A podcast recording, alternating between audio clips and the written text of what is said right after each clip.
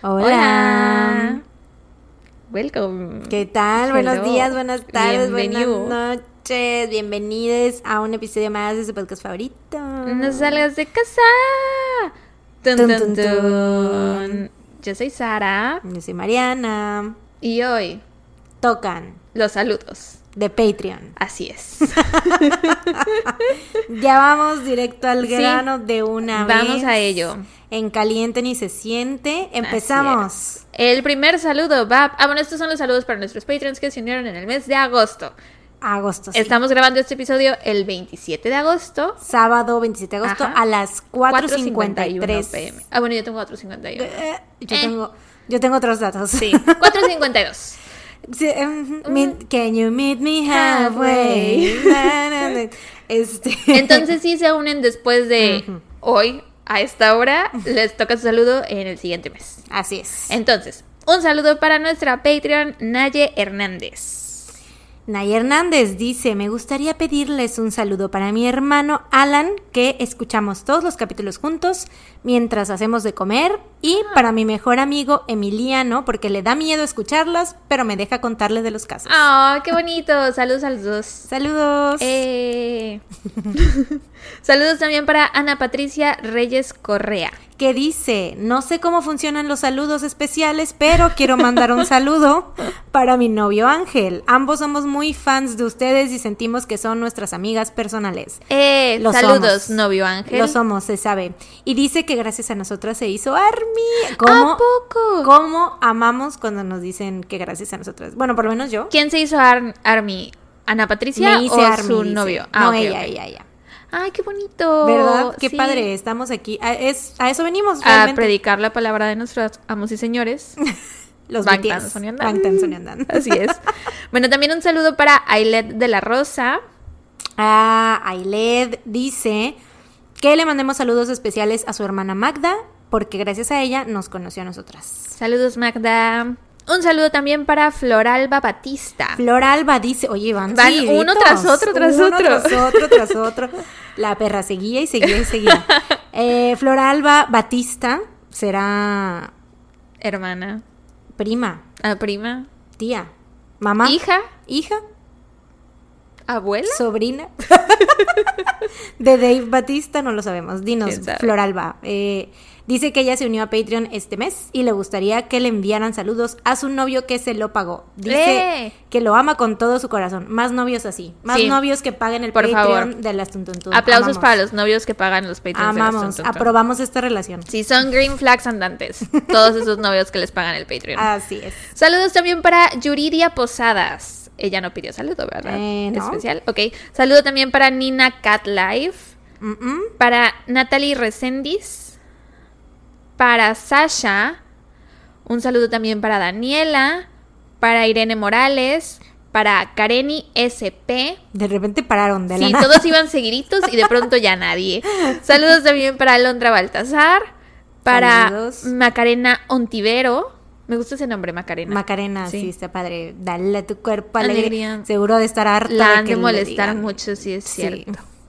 Olvida lo que dije, Sí. Macarena. Rip.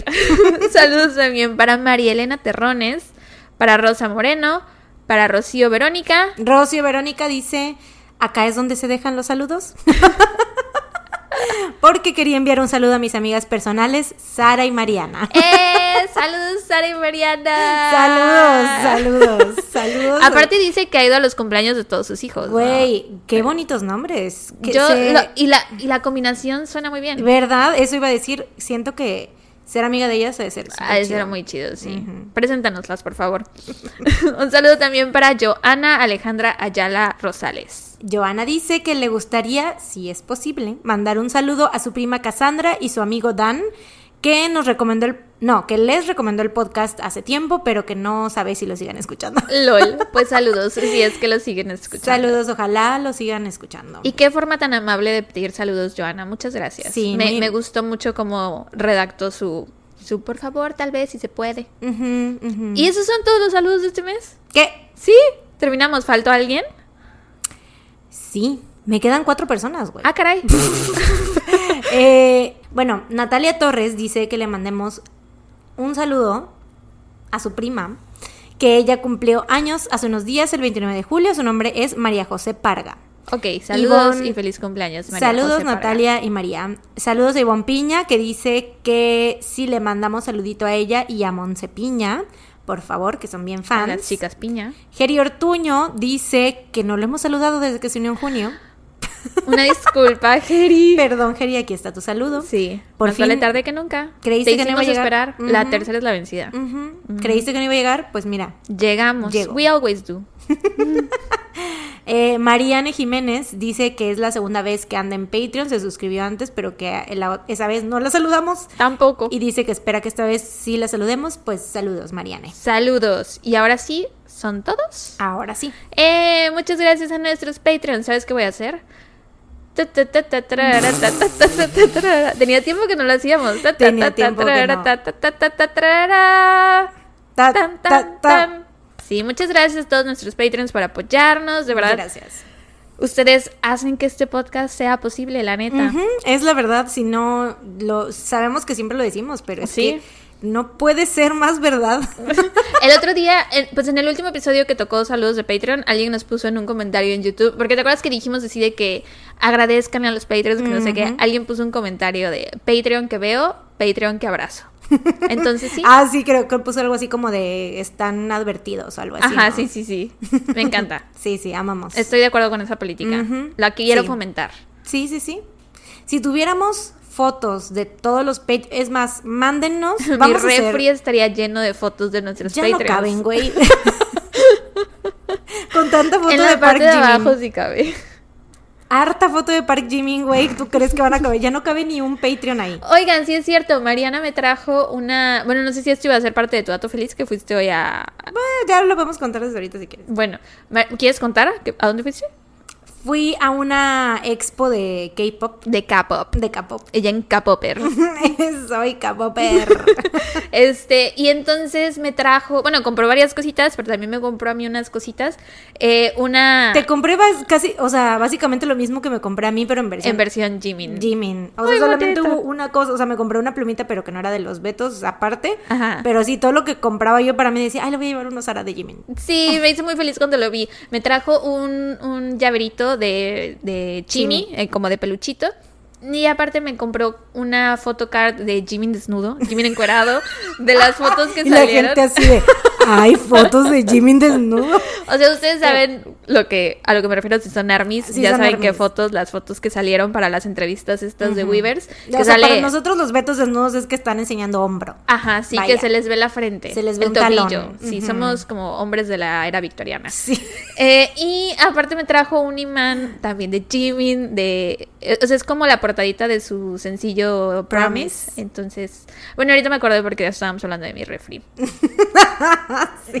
Y bueno, porque Mariana dice que ya no cabría nada más. Y sí, es que ahora tengo dos Jimins nuevos en mi refri It's adornando true. ahí. Sí, sí, sí. Si no se nos olvida. Ah, porque Mariana se compró una versión igual de. Pero de John Cookito, ¿no? Como acaba de decir. El suyo es un John Cookito también, encuerado. Desnudo, así es. Enseñando los abdominales. Es que, güey, te digo, me- todas las versiones compré exactamente la misma versión para ti, güey. Había O otro sea, tipo de, de photocards que no eran encuerados. Eran los más encuerados los Jikook, güey, se sabe, o sea, son los más Sí, sí, sí. encuerados, güey. Sí, es verdad. Entonces, este, yo dije, ay, quiero mi, mi photocard de John Cookito encuerado. Obviamente ya saben, eh, PTD, Ajá, sí, la se levantó la playera, playera. sí, güey. Este, y veo al Jimeno, güey, desnudo también, y yo, güey, I gotta do it. I have to. Y luego el sencillo de Jimeno, güey, eh, Promise, y yo me compré el de Still With You, o sea, güey.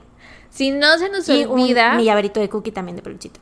Iba a decir que si no se nos olvida, les ponemos una foto en Instagram. Ay, no hagas promesas que si no, se nos olvida. Bueno, bueno, bueno. No les Si se- prometemos nada. Ajá, si se nos olvida, vaya a estar en historias. Y si están escuchando este episodio dentro de un año, pues ya no vieron la foto, porque las historias duran 24 Pero no, horas. las ponemos en destacadas luego. Bueno, Entonces, busquen en nuestras busquen historias en destacadas. sí. Sí, sí, si es que quieren ver los bellos regalos. Bueno, mis bellos regalos y las compras de Mariana. Ujú, Así es. Pero bueno, sí, amamos a los Patreons. Patreons que vemos, Patreons que abrazamos. Por allá íbamos. Gracias, gracias Patreon, son los mejores de este Sí, mundo. valen mil, nunca cambien. Valen mil, ocho mil. Ya saben que si no nos pueden apoyar en Patreon, porque sabemos que la economía ahorita está bien difícil para todos. Somos muy conscientes de ello. Entonces, si acaso no pueden apoyarnos económicamente en Patreon, eh, nos apoyan muchísimo compartiendo el podcast en Twitter, en Instagram, recomendándoselo a sus amistades, calificándolo bonito en Spotify y en Apple Podcast, compartiendo nuestras publicaciones. Todo eso nos ayuda un montón. Prediquen la palabra del tuntun mismo. Así es, así es. Y esperamos que hayan estado. Hicimos un en vivo Ah, sí, la cierto, semana estuvo muy padre. pasada. No, no fue la pasada. La pasada nos tomamos un. Ah, no hemos hablado de que. Ah, oigan, sí, no hubo episodio la semana pasada. Sorry. Ups. Ups. Eh, no, no es cierto. Lo anunciamos en nuestras Sí. redes. O sea, ya saben. Miren, si para este punto no nos siguen, es porque de plano. Y sabemos que hay muchos de ustedes que no nos siguen. Sí. Porque nos siguen en Spotify, pero no nos siguen en nuestras redes sociales. Lo sabemos. ¿Qué crees que no te estamos viendo, Carlos? Eh, Verónica. Lo sabemos, sabemos que no nos están Sí. siguiendo. Porque en Spotify tenemos como más de 20 mil seguidores. ¿Y en Instagram cuántos tenemos? Ah, No sé, pero no son 20 mil. No son 20 mil, no, Sí. son menos de la mitad de 20 mil. Entonces, ¿qué está pasando ahí? Sí, si se quieren enterar de las noticias, Ujú. síganos en Instagram. También en Twitter, Twitter, Facebook. Facebook, No- si no quieren. tanto. YouTube, en Facebook no publicamos tantos updates porque pues solo publicamos a veces las fotos Sí, de los casos. Van como atrasadas en Facebook. En Facebook salen como dos semanas después. Sí, pero bueno, o sea, saben que ahí nos pueden seguir también de todos modos. Y este, Twitter, Instagram, mejor. O sea, si ven que no hemos subido episodio, o sea, sí o sí lo habremos anunciado en alguna de nuestras redes, entonces vayan a checar. Así es. Por si tienen la duda o mándenos un mensaje o lo que sea, pues nosotros ahí estamos. Y en este caso, en ese mini que hicimos, bueno, en ese en vivo que hicimos, perdón, este, explicamos por qué no hubo episodio. Mm, justo sí. eh, que fue básicamente por pues por nuestra propia salud mental o sea como que tuvimos semanas muy muy saturadas ambas dos entonces si hubiéramos hecho episodio no hubiera sido de la calidad que nos hubiera gustado Así y aparte es. nos hubiéramos sobresaturado y la sobresaturación lleva al burnout y entonces después se van a quedar sin tun tun tun Sí, entonces, entonces- mejor de vez en cuando tomarnos el break cuando lo necesitamos Así es. Mejor, o sea, eso véanlo, véanlo de esa manera, ¿no? Una semana sin tuntuntuns, pero. O sea, sabemos que ya llevaban, los que no son Patreons llevaban Ah, dos sí. semanas. Casualmente eso nos ha pasado dos o tres Ha veces pasado. y no es No es a planeado, se los juramos. Sí, de verdad, si fuera por nosotras, o sea, lo planearíamos Sí. de una manera que no fuera así, pero pues ni modo. Sí. Eh, ha sucedido. Pero sí, o sea, no crean que es como. Si se fuera a acabar el podcast o algo, les avisaríamos. Sí, es verdad. Entonces. No los, no los vamos a ghostear. Sí, no, no, no va a suceder. No, tenemos responsabilidad afectiva. O sea.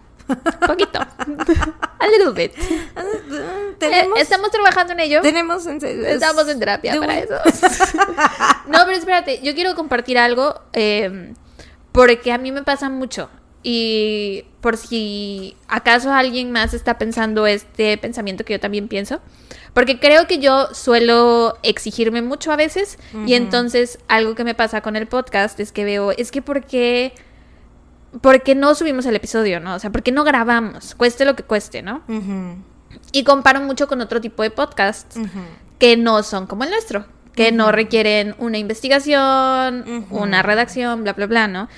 Y entonces me cuesta mucho porque veo otros podcasts, como te digo, no como el nuestro, que nunca se toman los breaks Claro. y que a lo mejor graban en bonche, así varios episodios para cuando se les presenta un inconveniente o un imprevisto, lo que sea.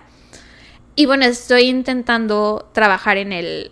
Bueno, es que el nuestro es diferente. El nuestro no es solo de llegar a platicar y ya. O sea, Sí. hay como más... Una preparación Exacto. previa. Entonces- y aparte los temas, o sea, sí Ah, es sí, es como algo- desgastante. es- exacto, es desgastante mentalmente. Entonces, bueno, les quería compartir esto por si acaso alguien más de ustedes tiene ese pensamiento como yo, así de, ay, pinches tum, tum, tum, ¿no? O sea, mi otro podcast que escucho nunca se toma un break y ustedes se toman breaks de vez en cuando. Entonces, intenten verlo de esa forma, es porque Sí. el nuestro es diferente. Sí, somos, somos excepción. Somos únicas y detergentes. I would say we are different from no hay nadie más en el mundo como nosotras. We really are different. Somos totalmente diferentes a todos los demás podcasts que existen.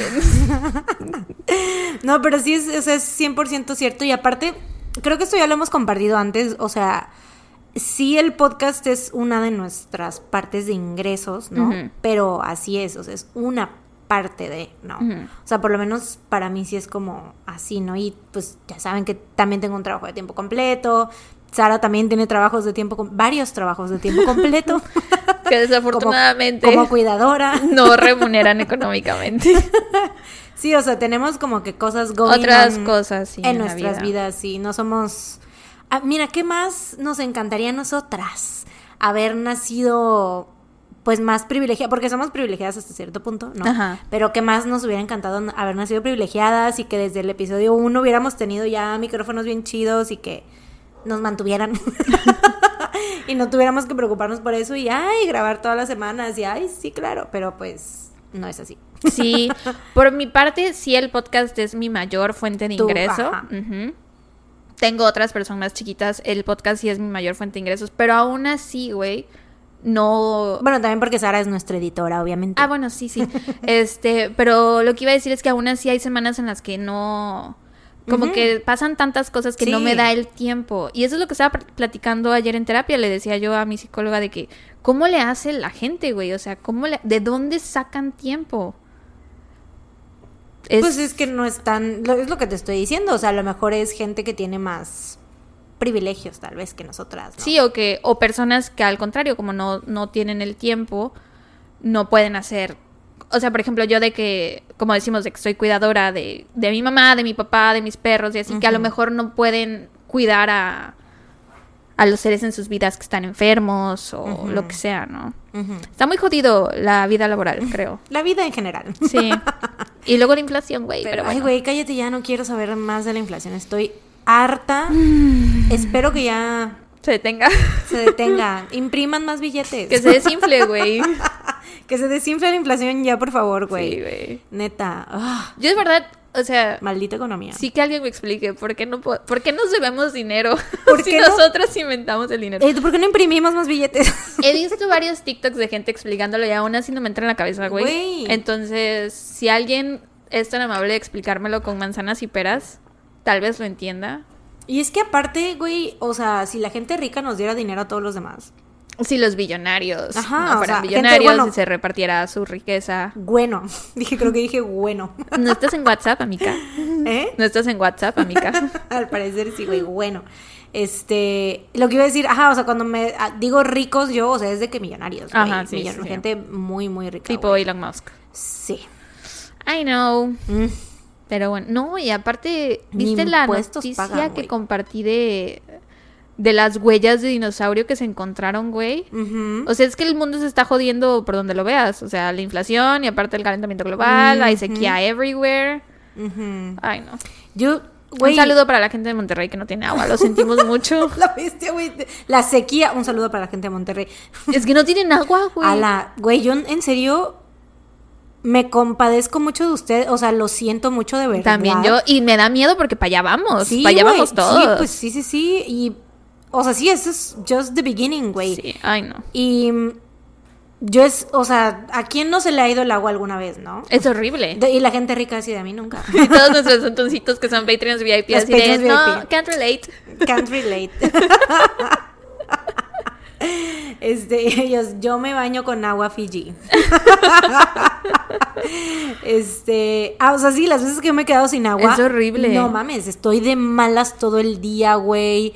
No, no, no, no, no, no, no, no puedo, no. Si son un día, dos días, tres. Me he quedado como, creo que lo máximo han sido como una semana, dos semanas, güey. De plano me fui de mi casa, güey. Fue así de Y tenías a dónde irte. Tenía Imagínate dónde la ir. gente en Sí, sí, Monterrey sí. que a donde sea que vayan Todos. no hay agua. Ajá, ajá. No, sí, ya está muy jodido porque también hay hospitales, hay gente que necesita, mamás, personas de la tercera edad que necesitan agua, güey. O sea, todos necesitamos agua, pero ellos para como sus limpiezas, sus lo que sea que tengan que hacer. sí, sí. Está muy jodido. Vamos a salvar el mundo, tal vez. Intentemos alguien. Tuntuncitos, unamos nuestros poderes para salvar al mundo. Propongan una idea y tal vez lo logremos, güey. Tal vez nosotras. Somos la llave de la salvación. Tal Ay, vez güey, está no. en nosotras, güey. Tal vez somos Neo. Si dependiera de nosotras, güey, no, ya, el mundo ya se hubiera acabado, güey, siento yo. No, yo sí tengo fe. Yo sí tengo fe. Es- todavía, estoy, todavía estoy muy joven, güey. ¿Qué tal que a los 50 descubro una forma de hacer agua? Tercera potable. Guerra Mundial. Iba a decir así que si dependiera de las dos, güey, no nos podríamos poner de acuerdo, güey. Seríamos como el Capitán América y Iron Man en este Civil Por cierto, War, ¿de qué lado estabas tú? Ala.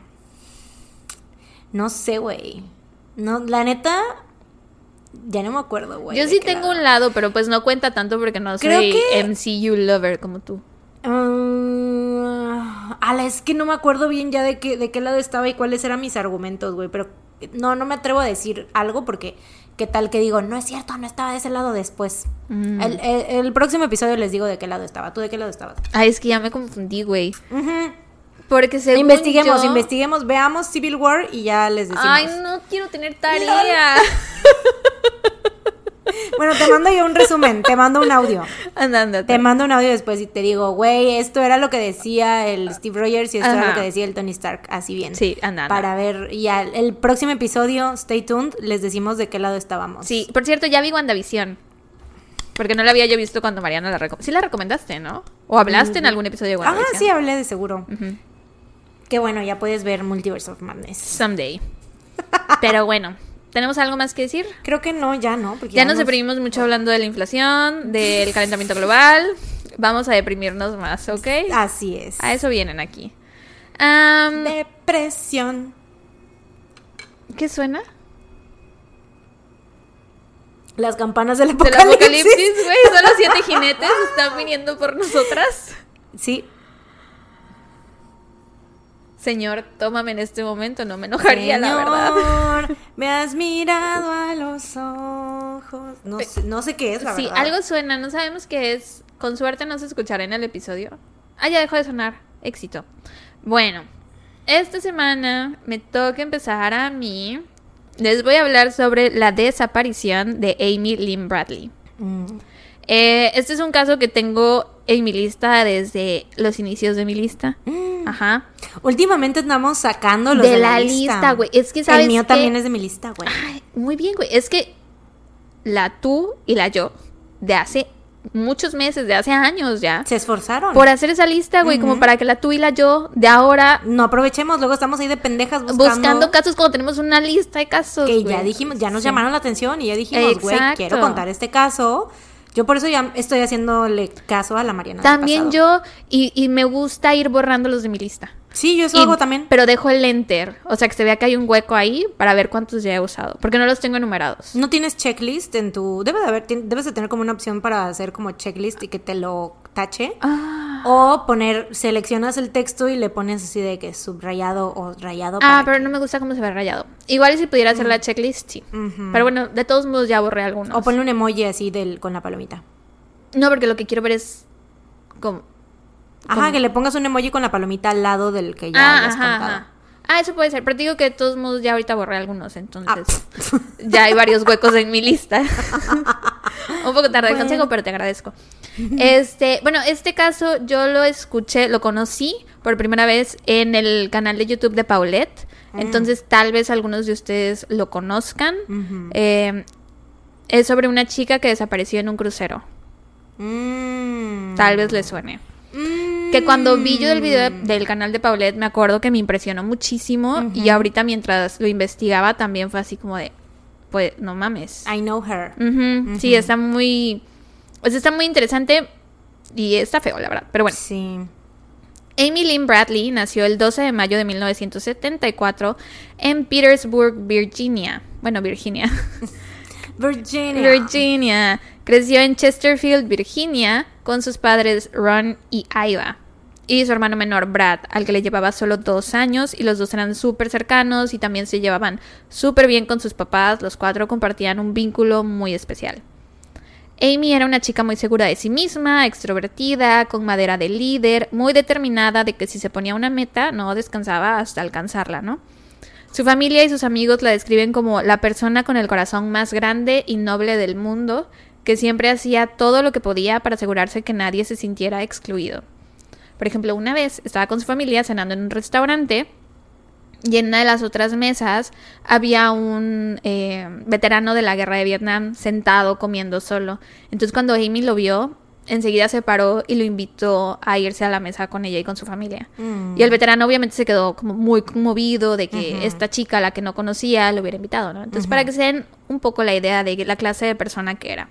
Que es eso un sí siento que detalle. no cualquiera lo Exacto, sí. O sea, yo solamente veo y digo, ah, y ya, Ajá. no hago nada al respecto. Sí, como que sientes como el, ah, que te apachurra el corazón, pero que tomes acción es muy raro que las personas Sí, mi, mi ser, in- mi parte introvertida no, no me lo permite. Bueno, sí, es que Amy era muy extrovertida. Eh, también era una chica muy atlética. Ella y su hermano, los dos amaban los deportes y los dos estuvieron en cinco equipos diferentes de cinco deportes diferentes, güey. O sea, ni siquiera te puedo nombrar cinco deportes. Y ella los podía jugar perfectamente bien los cinco.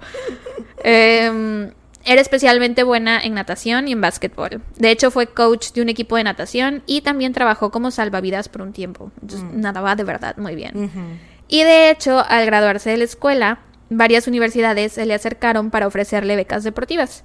Pero Amy decidió quedarse en su universidad local, cerca de su familia.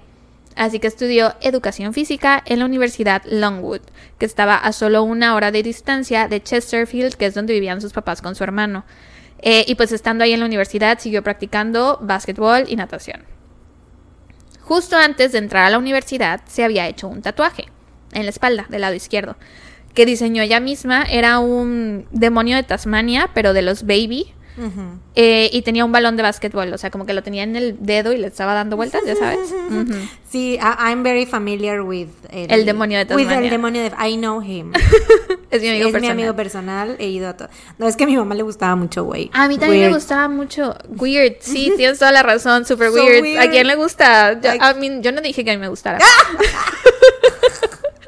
Y yo a mi mamá le gustaba. Ay, ay no, no, ay no. No, no, qué vergüenza. Ay, ay, no, no, no. No, sí me gustaba, güey. Me acuerdo que Y tenía todos yo. los fans del demonio de Tasmania con el puño. Aprietan el buche de rabia.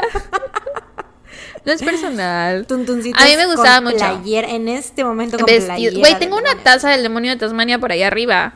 Está atrás de todas esas tazas que ves, una de Six Flags del demonio La de Tasmania. escondes. No la escondo, pero me gusta tener más las otras en display. Son más bonitas. Sí, güey. Mi mamá era, bueno, era o es, le gusta mucho el demonio de Tasmania for some reason. Creo que le recuerda a ella misma. Eh, Same. y tú, perdón. en el que descubrimos que tu mamá y yo somos la misma persona. Ay, no. No, a mí me gustaba mucho, pero era creo que más for aesthetic reasons. No sé por qué me parecía muy cute, güey. Bueno, creo que en la versión baby todos los Looney Tunes eran muy cute. Sí. A mi papá. Como los BT21 Babies. Ajá, ándale, sí. A mi papá le gustaba mucho Box Bunny.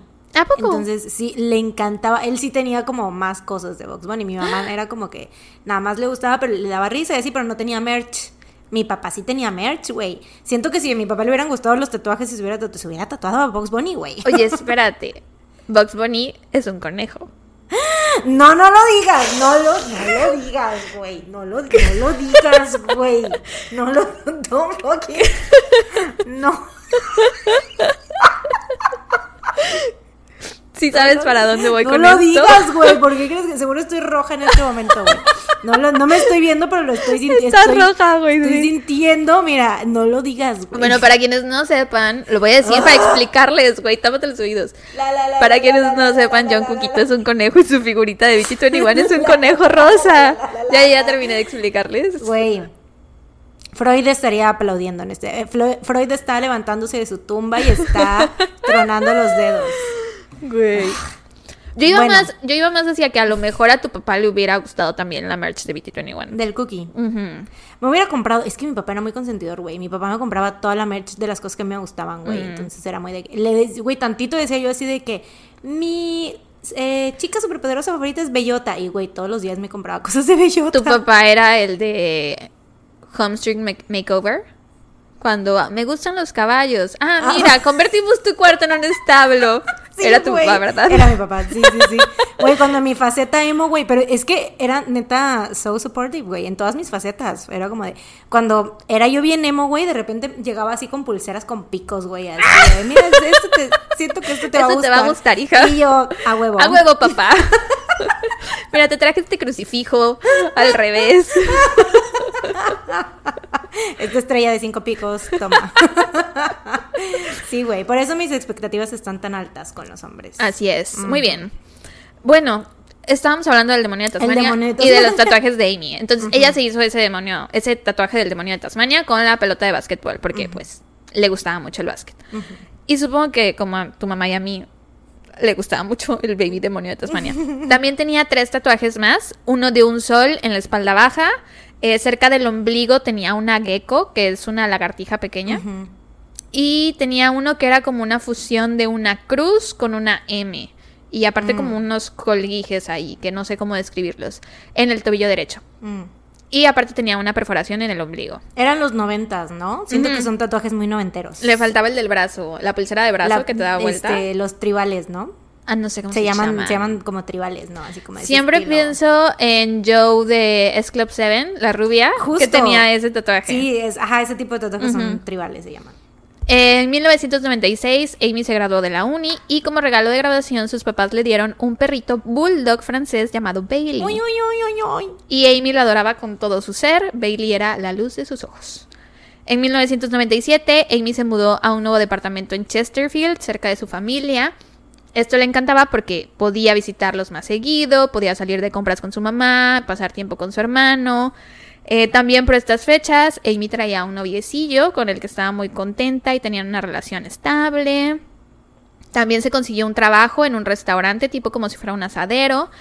Y pues como que estaba agarrando camino, como ritmo, recién salida de la universidad, ya con su depa, con su trabajo, con su novio, feliz con sus papás, con su nuevo perro. Como que estaba muy entusiasmada por ver qué le deparaba el futuro. Esperamos que no puedan escuchar ese perro, ese es chato, que ahora vive conmigo. Bueno, con mis papás. Este, bueno, su hermano dice que ese momento en la vida de Amy fue como uno de los momentos más felices de su vida. Mm. Porque estaba muy de que haciendo planes y ansiosa por ver lo que le deparaba el futuro y así. Iba a empezar a trabajar en una tienda de informática que era de una tía suya, que me imagino, o sea, a lo mejor, bueno, a lo mejor si eres hoy en día como ingeniero en informática, en sistemas, a lo mejor trabajar en una tienda de informática te puede parecer muy emocionante. En lo personal, a mí no, pero si yo hubiera trabajado en una tienda de informática en los, noven- en los 90, tipo en el año 97, me hubiera sentido la más cool del mundo, güey, Ah, porque sí. era como lo del momento, ¿no? Que todo el mundo estaba empezando y bla, bla, bla. Entonces, bueno, iba a trabajar ahí y aparte estaba haciendo planes para seguir estudiando. Quería hacer una maestría en psicología del deporte y también estaba por adoptar a otra perrita eh, llamada Daisy, que también era una bulldog francés como Bailey. Entonces iba a tener como a los hermanitos. Mm. Ay, como chato y nana. Como Chato y Nana, sí. Entonces era como un gran momento en la vida de Amy y ella lo sabía, se sentía muy bien de esas veces que estoy segura que a todos nos ha pasado, a mí tiene tiempo que no lo siento, pero 2018. 2018 el mejor año de mi vida, de esas veces que ves tu vida y dices, güey, no está tan mal, o sea, es como si fuera, podría bien ser un capítulo de Friends hoy mi vida, ¿no? Como que todo se está acomodando, todo me está yendo más o menos bien. Güey, Mm. bueno, igual es... En el 2018 no creo que te haya pasado, pero siento que tal vez si te sucediera ahorita, tal vez te... O bueno, no sé si te ha pasado. Que, güey, yo a mí cuando me pasa eso es como de... Siento que algo malo va a pasar, güey. Porque good things don't happen to me. Entonces Ay, es como lol. que... Sí, güey, cuando todo se acomoda, que es así como de... Ay, todo está bien. Es como de... Me están preparando para el final de sí, temporada. es como de algo, algo va a pasar. Sí. Algo va a pasar. Sí, sí, sí. Sí lo he sentido, pero tiene tiempo que no lo siento porque tiene tiempo que no me siento como el... Feliz. Wow, todo está en orden, todo está bien. Sí, o sea, feliz, y cuando digo feliz, como 100%. Porque ¿qué es Ajá, la sí. felicidad, no? Como de que. O sea, no sí me he sentido feliz en es- este año, por Sí, sí, ejemplo, ¿no? Pero, Pero no de que sientas que todo está acomodado, pues. ajá. eh, bueno, ella estaba muy feliz y su familia lo notaba. Todos sabían que era como un buen momento en su vida. Unas semanas antes de que comenzara su maestría, en marzo de 1998, sus papás le llamaron y le dijeron así de, oye, ¿qué crees? Tu papá se sacó un premio en el trabajo. El papá trabajaba en una compañía de seguros y el premio era que lo iban a mandar con su esposa a un crucero por el Caribe por una semana entera con todos los gastos pagados. Sí. Qué padre. Y entonces los papás se quedaron así de, pues, ¿por qué no nos llevamos a los niños con nosotros, no? O sea, pueden ser a lo mejor las últimas vacaciones que hacemos los cuatro porque ya están creciendo, ya están en sus 20, van a empezar a agarrar camino, entonces quién sabe cuándo se nos vuelva a presentar la oportunidad. Entonces dijeron, pues nos los llevamos y nosotros les invitamos todo. Entonces... Sí, porque prácticamente fue como dos por uno, ¿no? Ajá, sí, sí, porque los de ellos ya estaban pagados. Entonces los papás le llaman para decirle esto a Amy y ella al principio no se mostró muy emocionada con la idea, más bien le preocupaban los peligros de ir en crucero. Mm. Y esto para su familia fue súper raro porque Amy era una excelente nadadora, ¿no? Entonces, pues, que te da miedo de ir a un crucero, de ir en un crucero, pues el mar. Pero pues si eres excelente nadadora, pues, porque te da miedo, ¿no? Que, o sea, es normal. A mí me aterran los cruceros. No digo que por qué, pero también yo no sé nadar. Pero, ajá, o sea, a mí más que nada es como el hecho de que vas a estar en medio de la nada, ¿no? Ajá. O sea, en el mar abierto. Ajá. Eso es lo que le daba miedo a Amy, el mar abierto. A mí eso me da mucho miedo también. Sí. Eh, la cosa es que eh, al principio esta Amy tenía sus reservas sobre el crucero, pero al final accedió. Y conforme se iba acercando la fecha, ella se iba emocionando cada vez más. Fue a hacerse las uñas, se tiñó el cabello, lo traía cortito y rubio y se lo pintó castaño oscuro. Tres semanas antes de que partieran en el crucero, empezó a ir a broncearse a estas tanning beds, a las camas de bronceado, que bueno, todavía deben existir, pero la gente las usaba más en aquel entonces cuando supongo que no sabían tanto sobre el cáncer de piel, no tengo idea.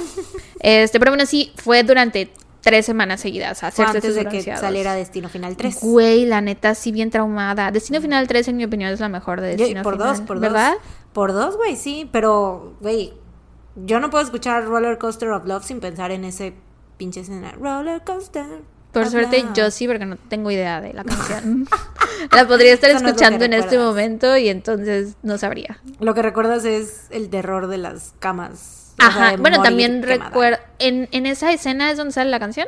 Sí. Ah, pensé que saldría en la escena de la montaña rusa. No, no, no, sale en esa, en donde ah, están con las camas ahí, por ah, eso. Digo, no puedo escuchar esa canción sin pensar en las camas, güey. O sea, en las camas de bronceado y morir quemada en una pinche cama. Ay, no, qué horror. Todas las muertes que enseñan en, en Destino Final son muy horribles. Horribles, güey. Sí. yo siento que después de esa película la gente dejó, de ir. sí, probablemente.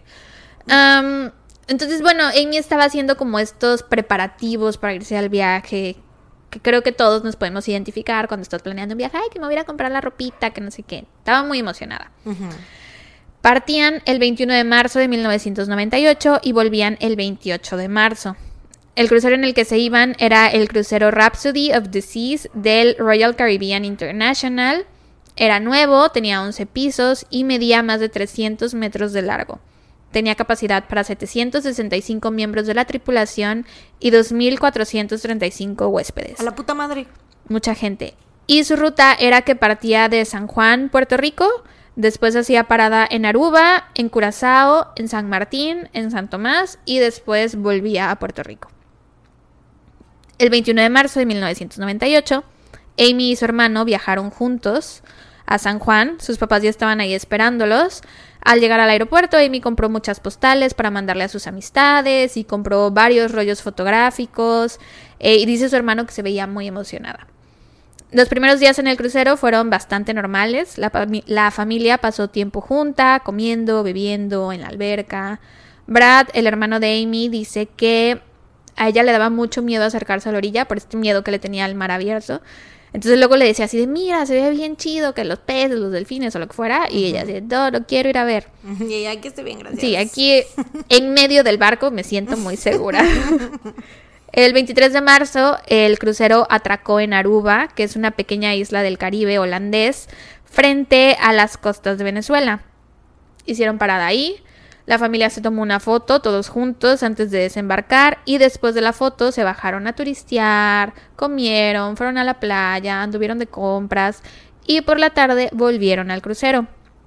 Se cambiaron, se pusieron ropita más elegante y bajaron a cenar. Supongo que había como etiqueta en el restaurante o algo así porque era como más formal, todos se tenían que vestir más formales. La cosa es que estaban eh, cenando y según la mamá, Amy llamó mucho la atención que se veía muy guapa, y se notaba que algunos de los hombres que andaban en el restaurante la veían mucho. Los meseros, por ejemplo, estaban muy al pendiente de ella. Si necesitaba algo, enseguida iban a atenderla. El bajista de la banda, porque había una banda amenizando la noche, el bajista de la banda eh, la- también la veía mucho. Y otros comensales lo notaron y entre ellos... perros, siempre. Sí. Todos.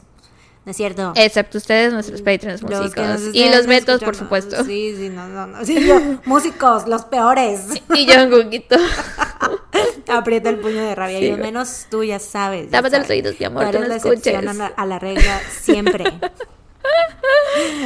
Sí. Em, bueno, y otros comensales notaron esto, ¿no? De que. Amy estaba... que llamaba la atención. Ajá. Y como que lo comentaban entre ellos, así de, mira, esta chica tiene mucho pegue con el staff y así. Pero hasta ahí. Al terminar la cena, Amy y Brad salieron a tomarse unas fotos y en el restaurante se quedaron nada más los papás. Estas fotos eran como cuando vas a un evento de la escuela y está el fotógrafo y te toma varias fotos y entonces después las revelan y las ponen en una pared, todas, todas las fotos que toman y tú vas y buscas la tuya y si te gusta la compras. Era tipo así. Entonces tomaron varias de esas. En el restaurante se quedaron Iva y Ron platicando y de pronto se les acerca uno de los meseros, se le acerca a Iva, a la mamá, y le pregunta por Amy y le dice así de, ¿en dónde está Amy? ¿A dónde se fue? Y esto se le hizo súper raro a ella porque se supone que el staff no debe hacerle conversación a los pasajeros. Mm. Aiva le preguntó que por qué quería saber y el mesero le respondió que porque él y otros miembros del staff la querían llevar a un restaurante o bar, bueno, más bien era un bar antro llamado Carlos and Charles. Carlos and Charlie's, güey. Había uno aquí en Veracruz. ¿A poco? Te lo juro. Yo iba mucho con mis papás cuando había fluencia, afluencia económica. Pero cuando existía todavía. Y cuando existía, claro. Sí. Güey, estaba, si no mal recuerdo, estaba ahí por Costa de Oro. En, daba la playa, creo, no sé. Pero. ¿A poco? Sí. Yo jamás en mi vida la había escuchado, güey. Güey, íbamos mucho. Y yo cada que lo recuerdo, güey, creo que. O sea, las veces que se las que se lo he dicho a, a- a otras personas, siento que vivo en otra realidad porque Que nadie- nadie, nadie iba, nadie se acuerda. Bueno, por algo cerró, ¿no? LOL. Nadie iba, más que yo, solamente mis papás y yo iban, éramos los únicos ahí. No, pero, o sea, lo recuerdo mucho así de que Carlos and Charlie's, el Carlos and Charlie's, ¿A poco? Güey, jamás lo había escuchado. te lo juro, hubo uno en Veracruz, güey. Wow. Chale. Ujú. Y era, eh, mi recuerdo es que era como tipo Benigans. Ah, ¿sabes? ok. Ajá, así es, más, es lo que recuerdo más o menos. Pero, güey, estaba yo súper chiquita. Pero lo recuerdo mucho porque íbamos mucho. Al Cha- Carlos and Charles. Al Charlie and Charles. Charles, Carlos en Carlos. Al Charlie San Carlos. Carlos sí. en Carl, en Charlie, sí. Es, bueno, la querían invitar a este lugar, ¿no? Que no estaba en el crucero. O sea, porque en el crucero sí hay restaurantes, sí hay antros, sí hay museo y lo que quieras. Pero ese lugar no estaba en el crucero. Para ir, o sea, había que bajarse porque estaba en Aruba. Y estaban ellos como. Estaban. Atracados ahí. atracados todavía en, o sea, tú podías bajar, o sea, la gente podría, puede que hubiera gente cenando en Aruba Ajá. que los iban a esperar todavía ya. Y les dijeron así, nos- como cuando vas en un tour que te dicen, nos Ajá. vemos a tal hora en... A tal hora sale el autobús, ¿no? Si no llegas, pues te la pelaste. Así. Eh, pero bueno, como que los papás lo cepillan, cepillan al mesero. eh, después Amy y Brad regresan a la mesa y le cuentan a Amy lo que había pasado, ¿no? Y ella así de, pues qué pedo, eso está muy raro, qué creepy, yo no voy a ir con él a ningún lado. De todos modos, Aiva le pide específicamente que no vaya. Le dice así de que ya sé que ya tienes 23 años, ya eres una adulta, pero andamos en plan familiar, aparte estamos en un país desconocido. Por favor, ninguno de los dos, o sea, refiriéndose a Amy y a Brad, por favor, ninguno de los dos se baje del barco, ¿no? Y los dos le dicen que sí, que no se van a bajar, que no se preocupe. Sí, aparte pues ella ya le había dicho así de, güey, Sí, no, vayas, no, qué no a creepy. ir. Ajá, sí, sí, güey, o sea, what the fuck. Sí. Que en primera los, como decías, ¿no? Los empleados, o sea, se supone, o sea, si es política, pues. Ajá, del- que no deben hacer. Se supone que es política de todos los cruceros, tengo entendido. Sí, está mal. Terminando la cena, salieron del restaurante y vieron la pared con las fotos. Y pues, Amy se puso a buscar sus fotos para comprarlas y no había ninguna, güey. Eh, entonces Ron, el papá, le preguntó al fotógrafo para ver si a lo mejor no las había pegado, no las había revelado, lo que sea. Alguien las compró. Y el fotógrafo le dijo que él sí las había revelado y que las había puesto ahí en la exposición junto con todas las demás, pero que no sabían dónde estaban. Mm, Se las robaron. no le prestaron mucha atención a esto. Fueron a, sus, fueron a sus habitaciones y se cambiaron para ir a un antro bar llamado Mardi Gras, que sí estaba en el crucero, porque pues hay mucha vida nocturna. sí. Mucha, hay mucha vida en general en, En los 300 cruceros. metros, güey. O sea, sí es un güey, prácticamente hay, güey. Luego he visto que hay cruceros que tienen hasta, hasta plazas, güey, casi casi Ajá, centros, sí, centros sí. comerciales adentro. ¿Qué? Güey. de los primeros días en el crucero fueron a exposiciones de arte. What o sea, hay museos. Sí. What the fuck. Yo no tengo cero inteligencia espacial, no tengo idea de cuántos sean 300 metros, me cuesta mucho dimensionar. O sea, pero vaya, un chingo. pero o sea, suena si, que es mucho. si caben dos mil personas y Sí. yendo y viniendo y así de que. Como 3000 porque Ah, sumándole a los del el- staff. Del crew, ajá, tres mil. Ay, güey. Sí. Entonces, bueno, van ahí al Mardi Gras y ahí estaba tocando el mismo grupo que estaba en el restaurante. Ese grupo se llamaba Blue Orchid, o sea, orquídea azul. Y se supone que ese grupo había subido ese mismo día al crucero, eran de Aruba, y el crucero los había contratado para amenizar la noche, ¿no? Mm. Al principio estaba toda la familia ahí pasando el rato y cerca de la una de la mañana Ron y Aiva ya se sentían súper cansados y se despidieron de sus hijos y lo último que le dijeron a Amy sin saber que iba a ser la última vez que hablaría con ella fue un te amo, nos vemos en la mañana. Hay un video de esa noche que sacó Chris Fenwick. Chris era un camarógrafo profesional que el crucero había contratado para hacer un video promocional del crucero. En ese video se ve a Amy y a Brad que están bailando, bebiendo y divirtiéndose. Brad sale bailando con una chica y jugando con, bueno, no con limbo, y jugando Mm, limbo. Y a Amy se le ve durante casi todo el video platicando con los integrantes del Blue Orchid, específicamente con el bajista, que es el que le estaba viendo desde que estaban en el restaurante. Este güey se llamaba Alistair Douglas y era mejor conocido como Yellow, como amarillo, Yellow, ajá, sí. Eh, y en el Guay. video se ve, no tengo idea, güey, por qué elegir ese apodo. Todos estaban, tenían colores. Había pink, había purple. Todos estaban asignados. Sí. Sí. A él le tocó Yellow. este, en el video se les ve que están bailando. Primero, ¿qué cosa? Es que me acordé de los de. Eran como los. como los parchís, güey. Soy la ficha roja y soy la ficha azul y no sé qué así, güey. Esa es una referencia muy oldie, ¿no? que Sí. señora. Ay, Dios mío, porque. estoy- Ay, Dios mío, estoy sacando referencias Ay. Jesús bendito. Güey, de hecho yo no tengo idea de quién es Parchis. Qué vieja me siento, güey. I feel so old. ¿Quiénes son? I'm old. ¿Era un, un grupo? Ah, un grupo, ajá, como tipo Timbiriche, güey. Ah, ok, ok. Ujú. Timbriche, eso sí. Ese idioma sí lo hablo. Sí, sí, sí. No, Parchís creo que era un poquito más para atrás, pero es que vi un vi un documental, güey, incluso de ellos, güey. No sé por qué, no soy fan ¿Eras de gran fan? No soy fan de Parchís, güey. Solamente me sé como dos can... o sea, no- solamente me sé como Toda su cinco álbumes. discografía. ¿Qué 80 canción cantan? canciones. ¿Qué canción cantan? Pues los de creo que creo que son los de México. M Ah, yo pensaba acento que eran X y Timbiriche. Yo. Timbiriche también la canta, México. pero a lo mejor es un cover de Parchis. Ala, no sé, no sé. Luego confundo. O sea, igual no me creas, ya sabes. sí, que- no nos crean. nuestra eh, veracidad es muy cuestionable. Pero bueno, cantaban otra que era como parchis, tis, tis, ¿no? No, Esa sí, o sea, supongo que sabrías. esa sí es de Parchis. Sí, sí, sí, esa sí sé que es de parchis. No, güey, esa Pero, la cantaba Moderato. O sea, el chiste era como de las fichas, ¿no? Que es la ficha azul y la ficha... No sé, hubo alguien famoso que salió de ahí. A ver, espérame, déjame. Supongo que muchos. No, no, no. O sea, como alguien como tipo Paulina Rubio que salió de Timbiriche y así. Por eso digo que muchos famosos Ah, debieron ay, salir ay, de ay. ahí. Pensé que decías como muchos de parchís. Déjame ver quién era. Ah, no, no había nadie que. ah, Yolanda.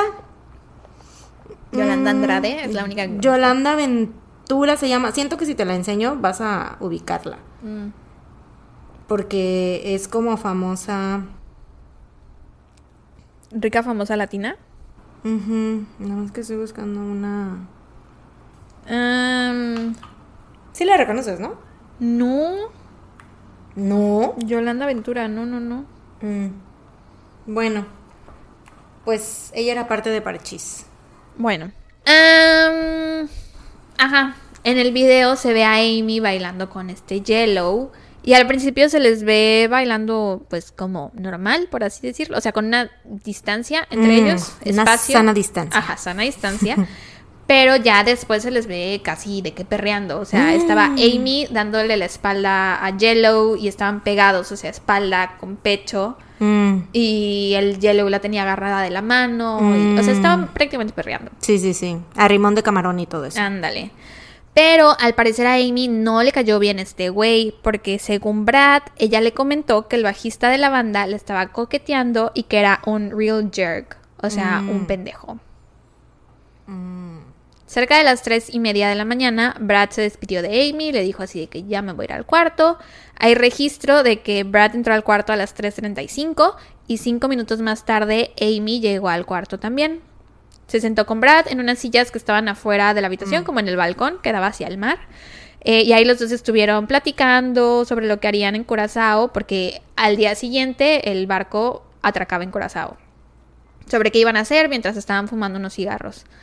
Después de un rato, Brad le dio las buenas noches a Amy, le dijo que la amaba y se metió al cuarto a dormir. Estaban ellos dos en el mismo cuarto. Estaban los cuatro, sus papás Ah, y los ellos dos en el mismo cuarto, sí. Cerca de las 5:15 am, Ron, el papá, se despierta de que nada más abre los ojos. Bueno, de hecho se despertó también como a las 3 y no vio a los niños en el cuarto y entonces bajó a Los ver. niños, güey, tenían 20 años ya. No vio a los niños en el cuarto y entonces bajó a buscarlos y los vio en la pista de baile y entonces regresó a dormir. O sea, como que se Oye. durmió con el pendiente. Bueno, más bien se fue a acostar con el pendiente de que los hijos no han regresado, ¿no? Ajá, eran las tres y media y todavía. Ajá. Entonces a las 5:15 se despierta, nada más abre los ojos para ver si ya llegaron y ve a Brad en su cama durmiendo y ve a Amy en el balcón sentada en, en una silla y estaba como hecha bolita, como si se hubiera quedado dormida ahí, ¿no? Entonces pues ya el papá dice, ah, ok, aquí están los dos y se vuelve a dormir. A los 20 minutos se vuelve a despertar y ya no ve a Amy. Sí. Checa en la cama y tampoco está ahí. Entonces se levanta a buscarla. Se da cuenta que el crucero ya no se está moviendo, porque en la madrugada el crucero salió de Aruba y como que empezó su ruta hacia Curazao. Entonces se despierta y ve que el crucero ya no se está moviendo y dice, ok, ya arribamos a Curazao. En el cuarto todavía estaban las pertenencias de Amy, estaban todas sus cosas menos sus cigarros y su encendedor. La puerta del balcón estaba medio abierta. La playera que Amy había usado durante la noche estaba doblada en una de las sillas y parecía que se había cambiado de los shirts que traía y se había puesto unos jeans. Todos sus zapatos seguían en la habitación, o sea, todos los zapatos que había llevado al viaje estaban ahí.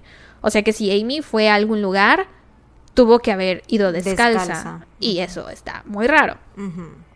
Oigan, pues mis vecinos acaban de poner la música un poco alta. Porque es sábado y el cuerpo lo sabe. Sí, entonces disfruten de la música. Esperamos que no se escuche muy Enjoy. fuerte. Sí.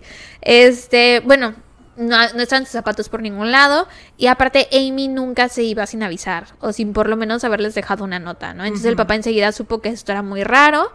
Pero pues dice, ok, a lo mejor subió a la cubierta a fumar o a lo que sea, a ver el amanecer, qué sé yo. Mm. Entonces sale a buscarla por todo el barco y la busca durante una hora entera, checa en prácticamente todos los lados en los que puede checar, o sea, como en las áreas comunes y así, y no la encuentra. Y entonces entra en pánico y regresa a la habitación y despierta a Aiva y le dice, no encuentro a Amy. Brad se despierta al escuchar a sus papás todos alterados, salen de la habitación juntos y van hasta donde estaba la administración. Y aparte fue enseguida. Sí, fue muy rápido, o sea, solo fueron 20, 20 minutos. minutos, güey. sí, porque se despertó, la vio, volvió a dormir 20 minutos y ya no estaba. Así es.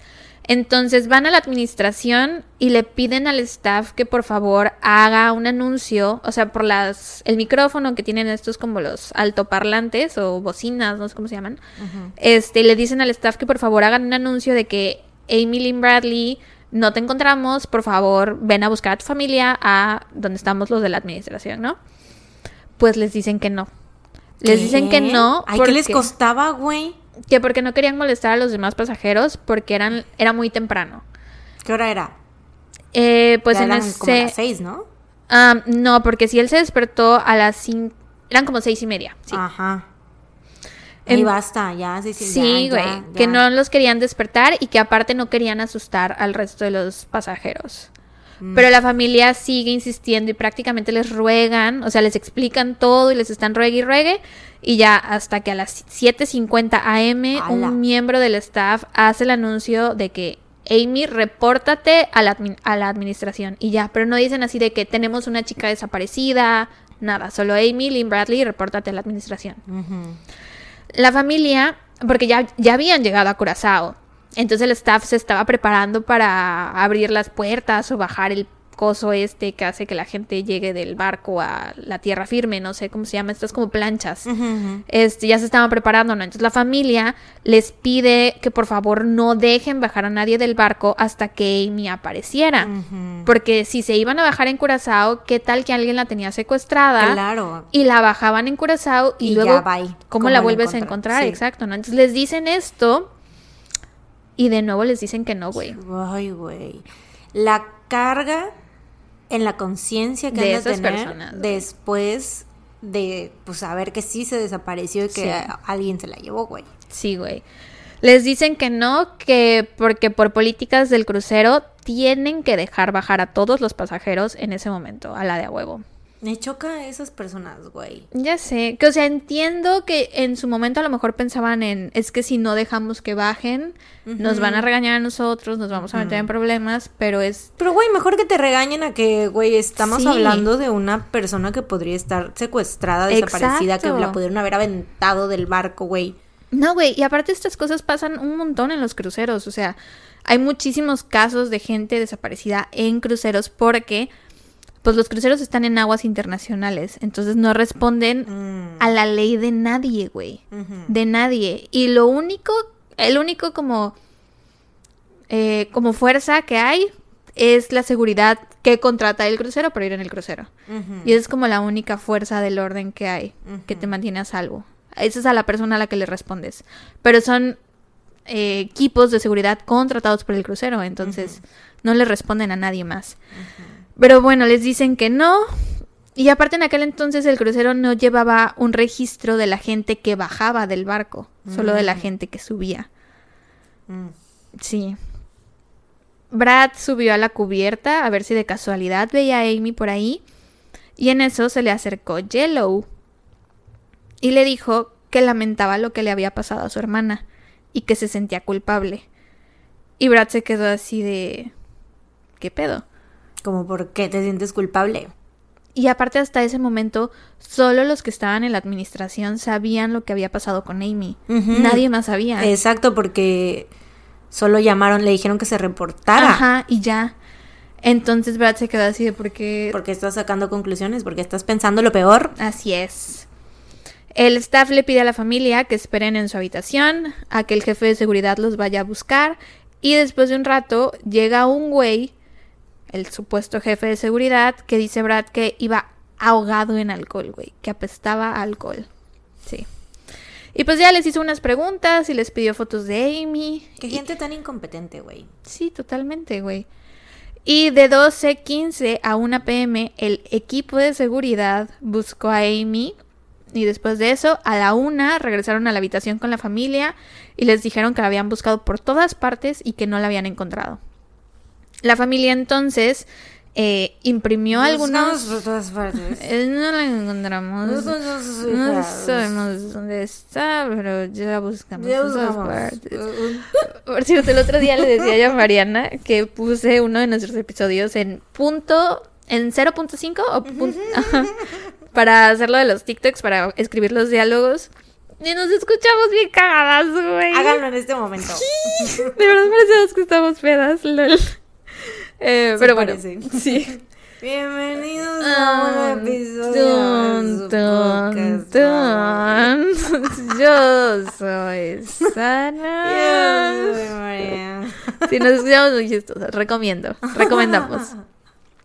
Em, bueno, la familia entonces imprimió unos flyers con la cara de Amy, no sé, supongo que había compus e impresoras ahí en el, en el barco, y le pidieron al capitán que por favor las repartiera entre los pasajeros para que, pues, o sea, había mucha gente ahí, o sea, si entre todos la buscaban, pues la iban a encontrar. Alguien Ujú. igual se la topaba. Ajá, así es.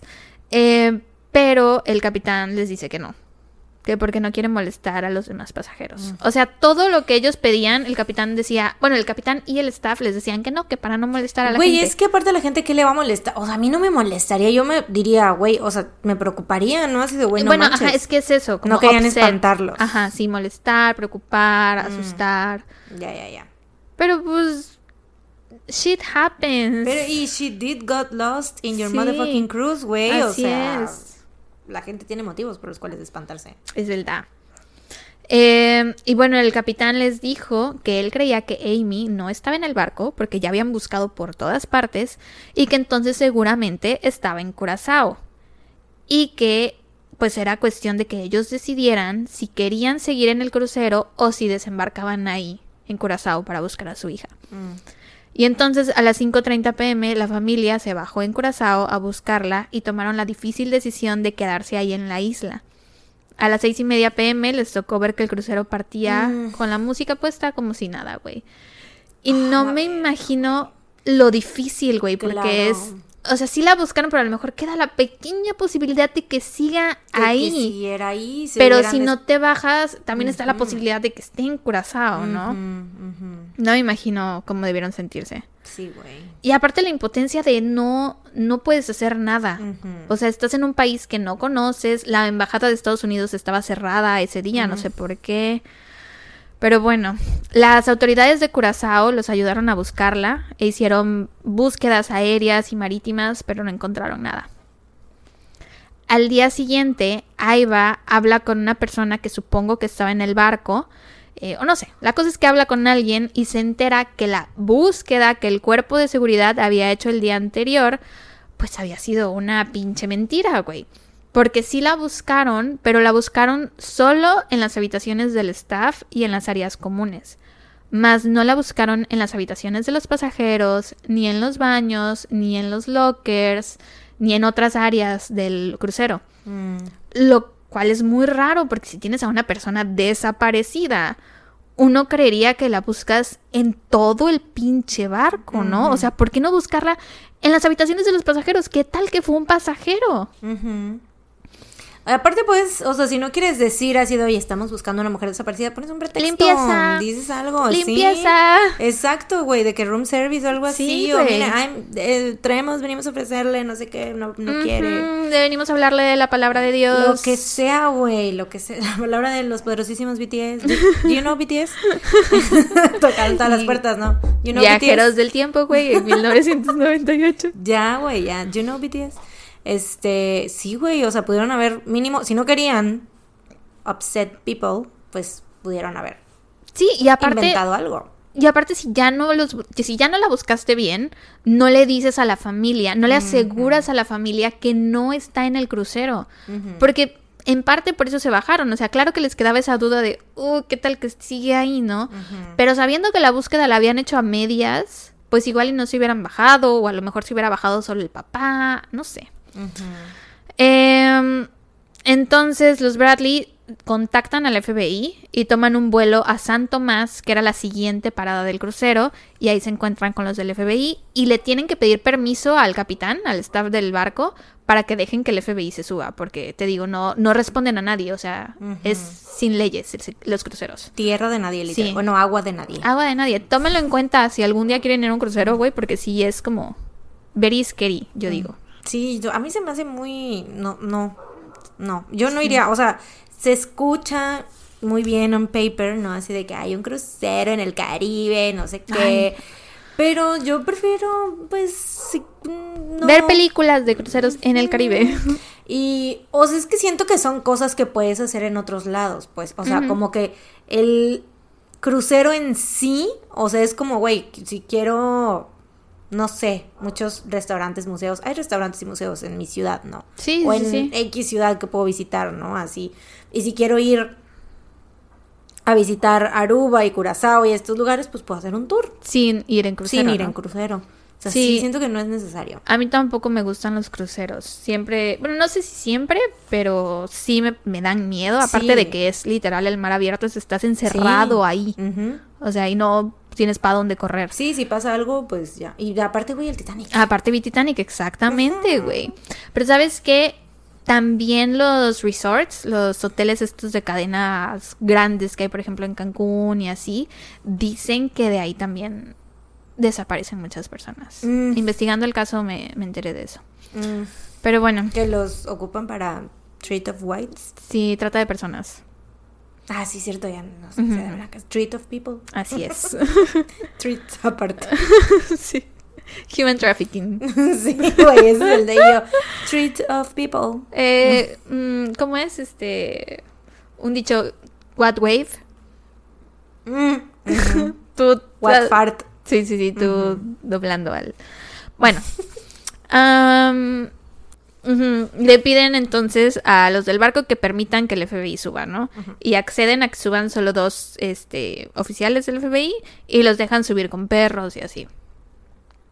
Y como que la voz se había empezado a correr ya entre los pasajeros sobre lo que había pasado, porque un par de chicas se acercaron a Brad y le dijeron que habían visto a Amy esa mañana, la mañana que desapareció, a las 6 a.m. más o menos, en el elevador con uno de los miembros de la banda y que habían bajado al antro. Mm, Y adivina quién era. yellow. Así es, ¿no? Era Purple. Sí, era Yellow, güey. Y tú, blue. Turns out, era verde. Eh, entonces, enseguida le hace clic a Bradway y se le cuentan los investigadores lo que Yellow le había dicho, así de que lo siento por lo de tu hermana. Eh, entonces, el FBI lo interroga, pero él les dice que no sabe nada, que él se había despedido de Amy a la una de la mañana y que, pues no, que él no sabe nada. Le hacen la prueba del polígrafo y la pasa, que sabemos que no significa nada, pero bueno, se la hacen. Y también interrogan al resto del staff sobre las fotos desaparecidas de Amy, porque alguien las compró, alguien se las llevó. Bueno, igual no se las compraron al fotógrafo, pero a lo mejor se las robaron, Se ¿no? robaron, sí. Pero de nuevo nadie sabía nada. El 28 de marzo el crucero terminó y los Bradley volvieron a Chesterfield, Virginia. Al día siguiente las autoridades de Curazao dieron por terminada su búsqueda y declararon que no encontraron señales de ella en ninguna parte. En abril, Ron y Brad regresaron a Curazao para seguir buscándola por su cuenta y estando ahí, un taxista les dijo que Amy se le había acercado el día en que desapareció que se le acercó muy alterada y le preguntó en dónde podía encontrar un teléfono. Y el, señal, el taxista le señaló como la ruta para ir por al teléfono y ya, dice que no la volvió a ver. Pero que la recordaba mucho por los ojos, que Amy tenía unos ojos verdes muy, muy intensos. Mm. Eh, y hablando con el taxista, Brad dice que escuchó que alguien gritaba su nombre a lo lejos y que él podía jurar que era la voz de su hermana. Y juraban que venía de un coche que estaba por ahí cerca. Entonces el papá y él fueron corriendo hacia donde creían que estaban saliendo los gritos a ver si estaba ahí. Pero pues solo estaba el- la persona que iba conduciendo, no había, no estaba Amy por ahí. Mm. Entonces no saben si verdaderamente le escuchó, que a lo mejor estuviera en alguno de los otros coches o encerrada en alguna otra parte, o si se la imaginó. Em, en agosto del 98, la familia recibió otra pista de un turista canadiense llamado David Carmichael que había ido a Curazao y dijo que en una de las playas había visto a Amy con dos hombres bastante agresivos. David dice que cuando Amy lo escuchó hablar en inglés, comenzó a caminar rápidamente hacia él como para decirle algo, pero que de pronto estos dos hombres la detuvieron y se la llevaron a un café como a la fuerza. Mm. David después vio a Amy en este café, como que se quedó muy inquieto por la interacción, entonces lo siguió al café y se sentó por ahí cerca. Amy estaba con los dos hombres y de rato en rato ella lo volteaba a ver a él como intentando decirle algo, pero pues después de un rato Amy se fue de ahí acompañada con los dos hombres, acompañada de los dos hombres. Cuando David vio esto, no, o sea, como que dijo, ay, bueno, está raro, pero no pensó mucho sobre el tema, ¿no? Hasta que más adelante, meses después, en la tele vio un programa de casos sin resolver y ahí salió la historia de Amy e inmediatamente la reconoció, sobre todo por el tatuaje de Taz en su espalda. Mm. Porque ¿cuántas personas tienen un Sí. tatuaje de Taz con una pelota de básquetbol, güey? Entonces enseguida la reconoció. En otoño de 1999, los padres de Amy recibieron un correo electrónico de un autoproclamado soldado Navy SEAL llamado Frank Jones. Frank le dijo a la familia que él había visto a Amy, que estaba retenida por unas, un grupo, un cártel de colombianos que estaban fuertemente armados en un como compound, como en una casa muy grande, que se usaba para trata de personas en Curazao, y que él había reconocido por sus tatuajes. Y les dijo que él y su equipo podían rescatarla, que ellos se dedicaban a eso, que habían rescatado a otras personas de situaciones así, pero que para eso iban a necesitar dinero. Mm. Los Bradley usaron todos sus ahorros y pidieron dinero prestado para pagarle a este señor, que estuvo en contacto con la familia durante los siguientes meses, dándoles noticias e informes sobre avistamientos de Amy. Cuando Jones les dijo que iban a intentar un rescate, les dijo también que necesitaba más dinero. Mm. Y entonces los Bradley le mandaron en total 210 mil dólares A la madre. para financiar la búsqueda y el rescate de su hija. Güey, pues es que estaban desesperados, obviamente. Sí. Y este pinche cara de verga. Sí. Se quedaron esperando la llamada de este tal Jones porque él había dicho que iba a hacer lo que tenía que hacer y que les llamaba para contarles qué había pasado, ¿no? Pero la llamada nunca llegó, güey. Porque obviamente Jones los estafó. Güey, este vato llegó tan lejos, o sea, de que hasta le pagó, porque la familia habló con supuestos testigos que habían visto a Amy en esta casa, ¿no? Él le pagó a esos testigos, les dijo, ah, miren, les voy a presentar a esta familia y ustedes les dicen esto y esto y yo les doy dinero, ¿no? Y la gente lo hacía. También, O sea, prácticamente invirtió para que ajá, dieran- sí. Y también fabricó unas fotos que le había enseñado a la familia de que, miren, vi a Amy en la playa, ¿no? Y era una chica de espaldas, de cabello, pues, oscuro, que se le veían los tatuajes, porque ya para ese punto en las noticias había Claro. salido lo de los tatuajes. Entonces, güey, Manipuló las fotos. sí, güey, y- qué hijo de la gran verga. Pinche vato, güey. Ya sé qué ganas de aprovecharse de la desesperación de la familia. Y de causarles más dolor, güey. Sí, güey. Eventualmente, años más tarde, en febrero del 2002, este tal Jones fue acusado de defraudar a los Bradley y se declaró culpable en abril y De fue fraude. sentenciado. Sí, ¿qué dije? De defraudar. Ah, de fraude, O sea, perdón. sí los defraudó, Defraudó, ¿no? sí, sí. Pero pues no es un delito. Sí, fue de fraude. Porque si fuera delito, güey. Todos ¿cuántos- estaríamos en prisión. Todos nuestros exes ya estarían en la cárcel. Sí. No, sí, lo, lo acusaron de fraude. Se declaró culpable y fue sentenciado a cinco años en prisión, pero nunca le pagó el dinero a la familia. Mm. Pero bueno, volviendo en el tiempo, en 1999, un oficial de la Marina aseguró haber visto a Amy en un burdel en Curazao. De nuevo, cuando pasó esto, este oficial no sabía nada del caso y por eso no reportó nada. O sea, sí estuvo rara su interacción, pero no lo reportó porque no sabía nada del caso y aparte, pues él no debería haber ¿Qué estado hacía ahí, ¿no? ahí? Exacto. Pero ya después, cuando se enteró, decidió hablar con las autoridades. Ya le valió su reputación. Sí. Dijo por el bien común. Dice que estaba en un burdel y que se le acercó una chica igualita a Emily Bradley a decirle que necesitaba ayuda urgentemente y que su nombre era Amy. El hombre le dijo que había un barco de la marina ahí cerca, que si necesitaba ayuda, pues podía ir al barco. Pero la chica le dijo, güey, no podía salir de ahí, ¿cómo iba a salir? eso le dijo, no, no tengo permitido salir del burdel. Y empezó a llorar y a rogarle que por favor la ayudara, pero el hombre se fue del burdel sin ella Mm. y no reportó lo sucedido hasta mucho tiempo después. Güey, te digo, la conciencia. Sí. En 2005, un testigo en Barbados dijo haber visto a una mujer parecida a Amy en un baño de una tienda departamental y dice que iba acompañada de tres hombres. El testigo dice que los hombres amenazaron a esta mujer y que le dijeron que tenía que cumplir su parte del trato y después la dejaron en el baño. El testigo se acercó a la mujer, que se veía muy alterada, y ella le dijo que su nombre era Amy y que era de Virginia. Y Amy era de Virginia. Pero entonces los hombres regresaron y se la llevaron. Y ya no pudo hacer nada más esta persona, güey. Que, o sea, todos estos avistamientos, güey, que si tan solo una persona. Qué impotencia. Pero es que también, ¿qué haces? O sea, siento que sí debe ser una situación muy intimidante, porque ella de por sí, esta mujer, por ejemplo, ella, so- bueno, el que sí era policía, El- sí, ese el que vato sí estaba en se la marina, se la pudo haber llevado, güey. Ese sí se la mamó. Sí, Pero igual y no sé, a lo mejor pensó que era puro choro o qué sé O yo. no llevado, pero a lo mejor investigar, o sea, pasarle el tip a otra persona anónimamente, así de, oigan, en este burdel vi tal cosa rara.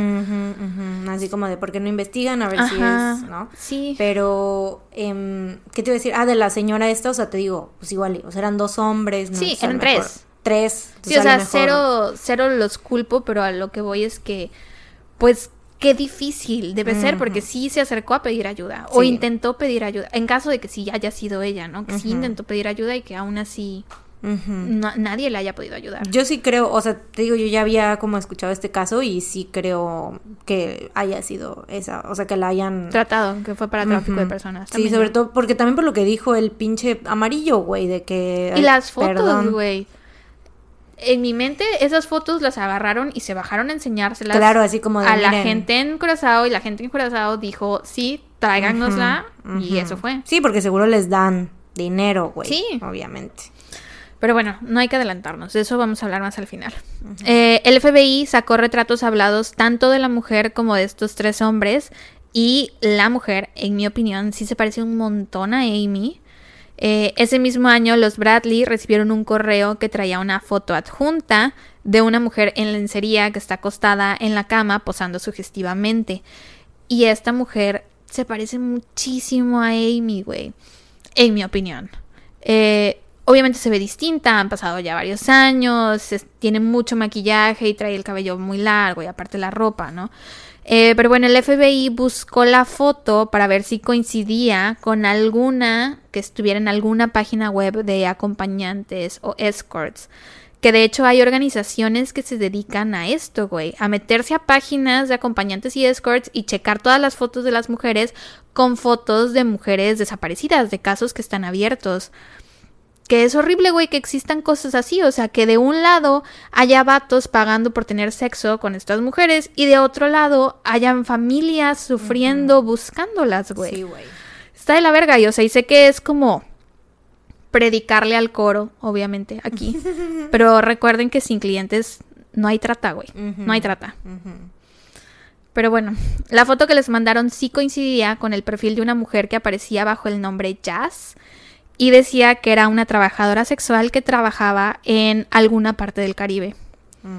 El FBI hasta la fecha no la ha podido encontrar, pero todos están seguros de que se trata de Amy. Eso es prácticamente todo lo que hay sobre el caso.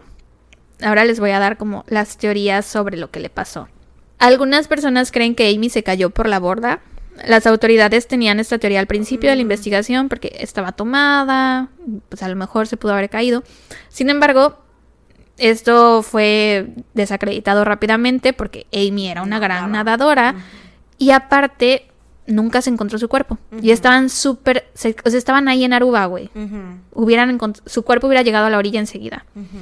Em, a pesar de esto, hay quienes creen que Amy pudo eh, haberse lanzado al mar para suicidarse. Y también para mí eso no tiene nada de sentido porque, o sea, y sé que en este tipo de casos siempre decimos de que, bueno, no sabes, ¿no? Como, Sí, nunca sabes como lo que hay detrás de, pero... O sea, como que no suena, pues, al... Sí, yo creo que una persona, a mí me cuesta mucho trabajo creer que una persona que está Con su planeando hacer eso, quitarse la vida, esté viendo adoptar un perro. ¿Para qué hacer eso, no? Sí, como que tenía muchos planes al futuro y digo, aparte estaba con su familia, entonces Sí. siento que es como no sé, no hubiera sido una manera muy común o como o sea, hubiera sido como algo muy raro, pues Sí, muy sí, sí. extremadamente raro, pues. Y de nuevo, no se ha recuperado el cuerpo. Mm, otra teoría es que fue secuestrada por o con la ayuda del staff del crucero y vendida a la industria del tráfico ilegal de personas en el Caribe. El principal sospechoso es Yellow, por obvias razones. Que por cierto, paréntesis, Chris Fenwick, el camarógrafo, el que en marzo del 98 grabó este video promocional, eh, cuando vio todo lo que estaba pasando en el crucero, agarró una copia del video que él tomó y se la entregó al jefe de seguridad del crucero para que él se la entregara al FBI. Y entonces el jefe de seguridad le pidió que le entregara también el video original. Mm, Y Chris se quedó así ¿Cómo de, por? ajá, ¿para qué? O sea, ¿para qué lo quieres? Si el FBI me lo pide, se lo entrego al FBI, pero a ti, ¿para qué te lo voy a entregar, no? Te sirve perfectamente la copia. Pues, güey, el de seguridad no le entregó la copia del video al FBI. Ay, güey. No se le entregó, güey. Harta me tienen. Es, es el pinche auto que estaba pedo, ¿verdad? Sí. Basta. Los Bradley no se enteraron de la existencia de este video hasta como un año después de que Amy había desaparecido, güey. Y en el video o sea, está la super pista porque se ven a Amy con Yellow perreando, güey. Y Yellow decía, "Ay, no, yo me fui a la una de la mañana, que no sé qué. Y No ellos mames. estaban ahí, o sea, estaban ya después de la una, ¿no? Ya Ajá, sí, sí. Tres. Exacto. Sí, porque todavía Brad se fue y ella se quedó todavía ahí. Ahí fue que se despidió de él, ¿no? Creo. Eh, Brad se fue y Amy se quedó cinco minutos más, nada más. Pero Brad sí la vio más o menos, pero no tenían como pruebas, ¿no? De que había Pero de todos modos, o sea, estuvo todo el tiempo con el amarillo, güey. Sí, o sí, sea, sí. seguramente cuando Brad se fue, Sí, los igual esos juntos. cinco minutos fue de que se estaba despidiendo y ya, es como, ah, mi Así hermano ya se fue, me tengo que ir, bye. Así es. Y también está lo de las otras dos chicas que La los vieron vieron. en el elevador.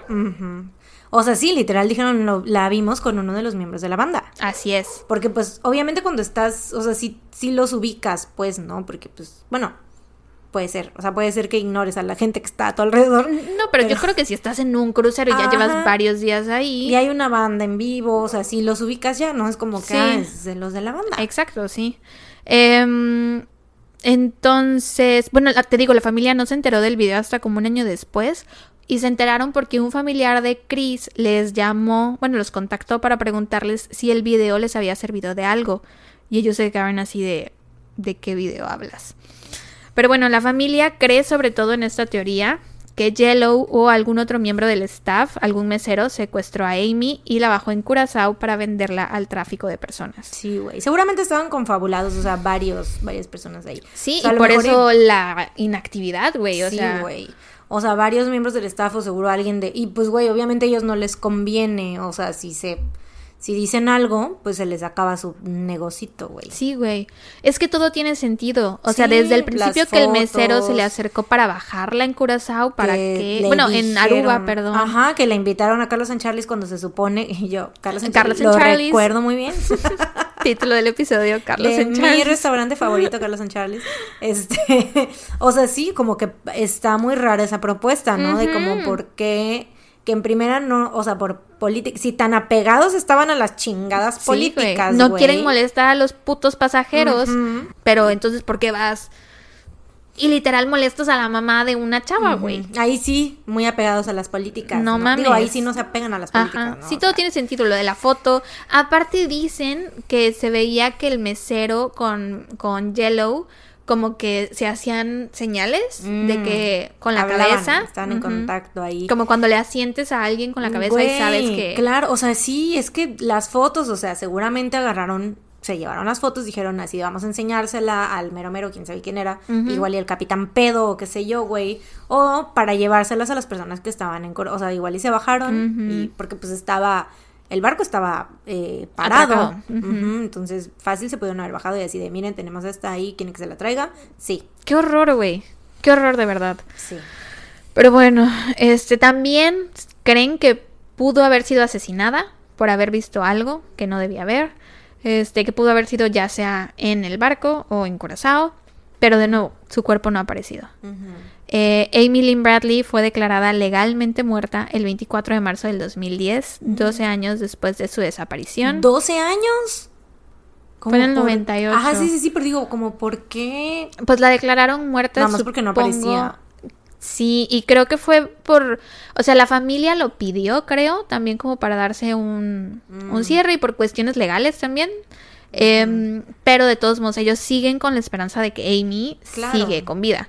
Eh, porque lo más que se encontró de cuerpos de mujeres por ahí cerca fue una mandíbula en una playa de, Ar- de Aruba, que se confirmó que le pertenecía a otra chica llamada Natalie Holloway, Holloway, perdón, que también desapareció mientras, no en, un, no en un crucero, pero en un viaje por el Caribe. Mm, Eh, pero, o sea, aunque haya coincidido con Natalie, también pudo haber coincidido con Amy, no sé por qué.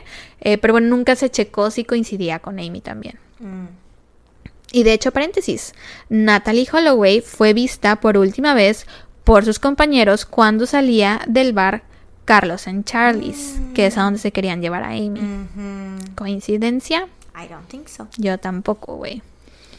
El FBI actualmente ofrece una recompensa de hasta, do- de hasta 25 mil dólares por cualquier información que pueda conducir a la recuperación de Lynn Bradley o al arresto o condena de la o las personas responsables de su desaparición. Además de esto, la familia está otorgando 250 mil dólares por información que conduzca a su regreso seguro y también tienen una recompensa de 50 mil dólares por información que conduzca a su ubicación actual. Este caso apareció en America's Most Wanted y en el programa de televisión Disappeared. Y eso es básicamente todo, güey. Qué coraje, güey. La verdad sí, porque, güey, estás en un crucero. O sea, es un ambiente, entre comillas, controlado, güey. Familiar. Bueno, o sea, güey, no, o sea, a mí lo que más coraje me da es que pues no hay como mucho que hacer porque ya te estás met- es meterse con mafias, güey. Ya, o sea, siento que ya es como casos ya así como Sí, con cárteles. Sí, cárteles. son- Cárteles. Se hablan en inglés. Sí, sí con es car- cartels. Sí, es carteles, ¿no? Digo, cárteles, ¿no? No, según yo es Car- cárteles. porque cartel es como un póster. Como Sí. un cartel. Y según yo es como cártel, como, es como cártel de Santa. Ah, No dices cartel de Santa, dices cártel de Santa. no sé. Alguien instruyanos. Bueno, con narcos. Mm, Sí, o sea, siento que ya ahí es como meterte, ya, como que sí, o sea, no, no sé, es- ya Y- es más difícil, pues. Y te digo que en un documental que vi mencionan mucho que en los cruceros se hace mucho esto, güey. Que son los el mismo staff del crucero, Sí, bueno, de los cruceros que están dices, es- coludidos. sí, como dices, es agua de nadie, güey. O sea, tierra de nadie, lo que sea. O sea, no hay como ley, ¿no? Sí, sí, sí, o sea, es más fácil. Y qué poca madre, güey. Neta, o sea, sé que a todos la trata de personas nos da mucho coraje, pero es que neta, qué poca madre, güey. ¿Qué necesidad de hacer eso? ¿Qué necesidad de arrancar a alguien de su vida solo para que un pendejo pague para tener sexo con ella, güey? Ah, Sí, me da muchísimo coraje. ya sé, güey. Es muy feo. Ojalá Amy aparezca algún día, sana y Sí, porque salva. aparte tendría ahorita, estaría en sus, ¿qué? 40. 40. Sí, pues sí, ¿no? En los 90 98. tenía 20. Del No, 98 al 50, 2008. Ya tiene como 50 años, ¿no? Ah, no. 98 al 2008 son 30 y- 10 años. No, sí 33 son, tendría. son 20 años. 40. Del 98 al 2008 Güey, son 10 años. estamos- no, pero 2018. Ah, voy a hacer la otra cuenta. sí. Ajá, son ya- 33 ya, años. me estaba viniendo para acá. Al 28. 2018 son 43 años, al 2022 serían como 47, creo, algo así. Cuatro años más a los que habías dicho. ¿Cuántos dijiste? ¿47? Ya tienes 50, ¿no? ¿Por qué cuatro años más? ¿O qué estábamos? A ver, hay que empezar otra Vamos vez. a hacer la cuenta con O el teléfono. Con, güey, con su edad de nacimiento, güey. sí. 2022 menos 1974. 74. 48. 48. Güey, las tuntuntun tratando de hacer cuentas, güey, cuando podemos haber hecho eso desde un principio. Sí, siempre. 48, sí, aparte, También lo para más que la probable- familia tenga respuestas. sí, güey, lo más probable es que ahorita, o sea, eso estaba yo pensando, que si sigue viva, esperemos que sí, pero pues... O sea, ya ves que luego pasa que ya, Sí, ya llega no a les una sirven. cierta edad, exacto, cierta edad que ya dicen ya no. A lo mejor, obviamente la deben de seguir teniendo secuestrada, a lo mejor la ocupen para otras cosas o igual para eso a veces, no sé. No sé, no sé, pero sí, pues es como que, pues ya no es lo mismo, ¿no? Ya no les Sí. sirve igual, ¿no? Sí, que sí, antes. es, es verdad, es verdad lo que dices. Y, güey, está jodido también. Ay, no. Neta, Sí, qué sí, horror. sí, güey. Cuídense mucho, sobre todo nuestras tuntuncitas. Sí, no vayan a cruceros. Y cuiden a sus hijes. no recomendamos ir a cruceros. Sí, porque son sobre todo mujeres, niñas y niños. Entonces. Nuevo miedo de- desbloqueado. Bueno, para nosotros ya estaba desbloqueado desde hace mucho. Sí. A ustedes les acabamos de desbloquear un nuevo miedo. Y así, güey, les tontoncites que estaban preparando un viaje en el crucero para... Empacando sus maletas mientras escuchaban el episodio, güey. Así de, verga. No, o sea, el consejo es no se separen del grupo nunca. Y eso va para cualquier viaje que hagan, Pero, güey. güey, a mí lo que me intriga mucho aquí... Eh, que en fueron este 20 caso, minutos. Que fueron 20 minutos y aparte estaba como dentro de la habitación prácticamente, Pero ¿no? O sea, estaba en un balcón. su- ¿El balcón daba a otras habitaciones? Eh, supongo que sí, pero Mm. su papá la vio a las 5.15 de la mañana. Después las dos chicas la vieron en el elevador a las 6 de la mañana con un miembro de la banda. O sea, lo que yo pienso es que algo le dijeron a Amy antes de subirse a su cuarto, que ya dijo, ah, pues voy a regresar un ratito más a seguir la fiesta. Y yo creo que ahí fue que desapareció, después de que la vieron estas dos chicas. O sea que ella salió por su voluntad de su cuarto para Sí, encontrarse con alguien. Es, es lo que te digo, porque siento que se me hace muy raro, o sea, no creo que hayan entrado, si hubiera, alguien hubiera entrado, se hubieran dado cuenta los Sí, demás y si se lo hubieran familia. llevado del cuarto, hubiera gritado, se hubieran visto señales de una Sí, pelea. sí, sí. Y lo que, o sea, ¿no sabes cómo estaba el, el balcón? O sea, ¿a qué daba? Porque estaba en el, ella en el balcón. Daba con- mar. Al mar. De y- frente era el mar. Ajá, y de los lados. No Supongo que eran otros pegadito a balcones. las. Ajá. No ¿A sé, pero supongo que debían dar a otras habitaciones. Mm. Pero que también Pero eso no pudo haber pasado, ¿no? ¿Qué tal que, no sé? Bueno, que eso es más po- poco probable tal vez porque igual y como que tendrían que haber estado en el balcón de lado o, o sea, de los lados. Sí, tendría que haber sido mucha casualidad.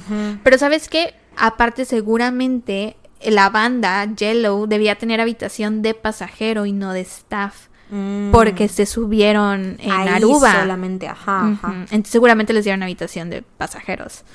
Si la llegaban a tener secuestrada, no revisaron esa habitación, güey. Pero bueno, mis fuentes para este caso fueron Wikipedia, el episodio 182 del podcast Mile Higher, que es de Kendall Ray con su novio, y el episodio 7 de la temporada 1 del programa Cruise Ship Killers, que está en YouTube. Y eso fue todo por este caso. Estaba extenso el artículo de Wikipedia, la página de Wikipedia. No realmente. Mm, ya te iba a decir yo así de Twinsies, porque el mío sí, güey. No, no estaba feliz. tan extenso. Saqué Tan casi todo del documental. Mm. Pero pues aún así, Wikipedia Bueno. me echó la mano para los nombres que no entendía, como el Carlos en Charlie's, güey. Cuando dijeron el nombre, yo así de qué hablan. Y yo, güey, me hubieras hablado. y tú, Carlos en Charlie's, Carlos mi Charlie's, restaurante de cadena favorito.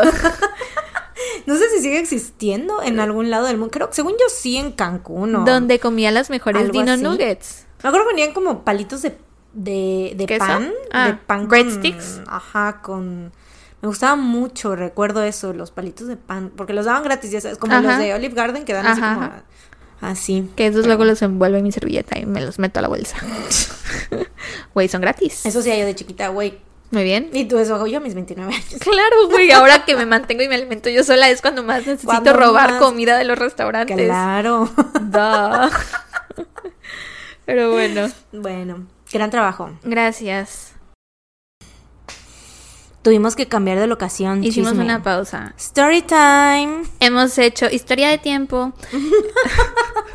tiempo de historia. Tiempo de historia. Este, hicimos dos cambios de locaciones. Mm. El primero de la locación en la que estamos ahorita a mi cuarto, porque mis vecinos pusieron la música altísima y se escuchaba por la cocina, que es donde estamos. Bueno, cocina, sala, comedor. Creo que sí les advertimos, ¿no? Sí. O sea, dijiste así de perdón, no sé qué, mis vecinos. Y sí. Y después nos fuimos a mi cuarto. Pero entonces el chato y las motos y todo se escuchaba. Entonces volvimos a la cocina, sala, comedor. Porque ya los vecinos ya se callaron. Sí, hicimos una pausa y aproveché para comerme la mitad de mi torta. ¿Qué? ¿Te la comiste ya? Ya, ¿En qué momento, güey? ¿Te tardaste un montón? ¡Hala! Sí, y ya me estaba dando hambre. ¿Qué, ¿En qué perro momento, Y güey? deseo otra torta. Ahorita pedimos más. I'm longing for another torta. Ahorita pedimos más. A cuerpo. Y a ver si ya tienen brownies. Creo que no, me dijeron que los... Bueno, quién sabe. Pero ¿Qué- bueno, ¿Qué, qué te dijeron?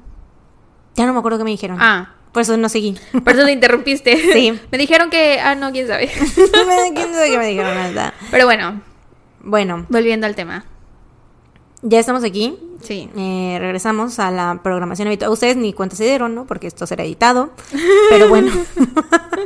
Eh, pues bueno, great job. Gracias. Eh, hoy yo les voy a contar sobre. Hay varios, varias este, similitudes. ¿Dirías tu temático? Diría yo tematiquísimo. Este, les voy a contar sobre el caso de la familia Soder. Tal vez algunos de ustedes lo conozcan, tal vez no. Yo no. Medio O famoso. bueno, Pu- no me suena a lo Puede mejor. que sí, puede que sí. Em, bueno. Giorgio Soder nació en 1900, no, 1895, Oh, güey. Oldie. The Year of the Caldo. 1895. Ujú. Ok. Le tocó el milenio, el sí, nuevo el cambio de milenio. milenio, como a nosotras, güey. Ujú. En Sardinia, Italia. Cuando tenía 13 años, él y su hermano mayor decidieron emigrar a Estados Unidos, pero después de pasar la aduana en la isla Ellis, el hermano de Giorgio decidió regresar a Italia. No sé por qué. no- dijo, ¿no le gustó? Dice, Italia debe ser muy bonito. ¿Qué tanto? sí, ¿no? Este es el sueño americano. No, gracias. Me regreso a Italia. Hasta luego. Sí, sí, sí. Eh, pero Giorgio sí se quedó y eventualmente encontró trabajo en Pensilvania como aguador y mandadero de ferrocarrileros. Después de unos cuantos años, George, como era conocido ahora, ya, Ah, ya era, ya nombre era gringo. gringo, ya era gringo, ya era gringo, ya no pasó de ser Giorgio, Giorgio. a George. De Giorgio. Eh, Giorgio, my name is Giovanni Giorgio. but Ahora, everybody George. calls me George. Em, ajá. Y después encontró trabajo como chofer en Smithers, West Virginia. Ah, Virginia. Digo, Virginia. Virginia del Oeste. Eh, sí, Virginia, primera. Temático. Primera coincidencia. Y empezó su propia compañía de camiones. O sea, literal, sí fue como de que started from the bottom, now we're here. o sea, güey. como su propio ADO. Era como más bien em, como transportista, transportaba cosas, o sea, Ah, porque ya. transportaba materiales, ¿no? Ajá, iba Ya, como que, ajá, iba a distintos puntos de, de recolección de materiales y los llevaba a ciertos Como lugares tipo así. traileros. Ajá, ándale, más bien traileros, ¿no? Em, bueno, no eran trailers, eran como camiones muy grandes. Ok. Em. Fue entonces que conoció a Jenny Cipriani, quien también era in- inmigrante italiana y de hecho era hija de una de las de uno de los proveedores, o sea, de una de las personas que le daban Ajá, como cosas para material. transportar. Ujú.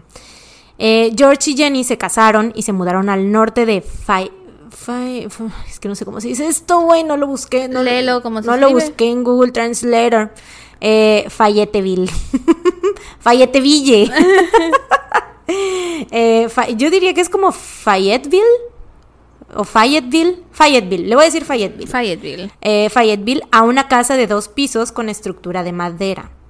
En 1923 tuvieron al primero de sus 10 hijos. A la puta madre. Güey, eran los 20, no había nada que hacer.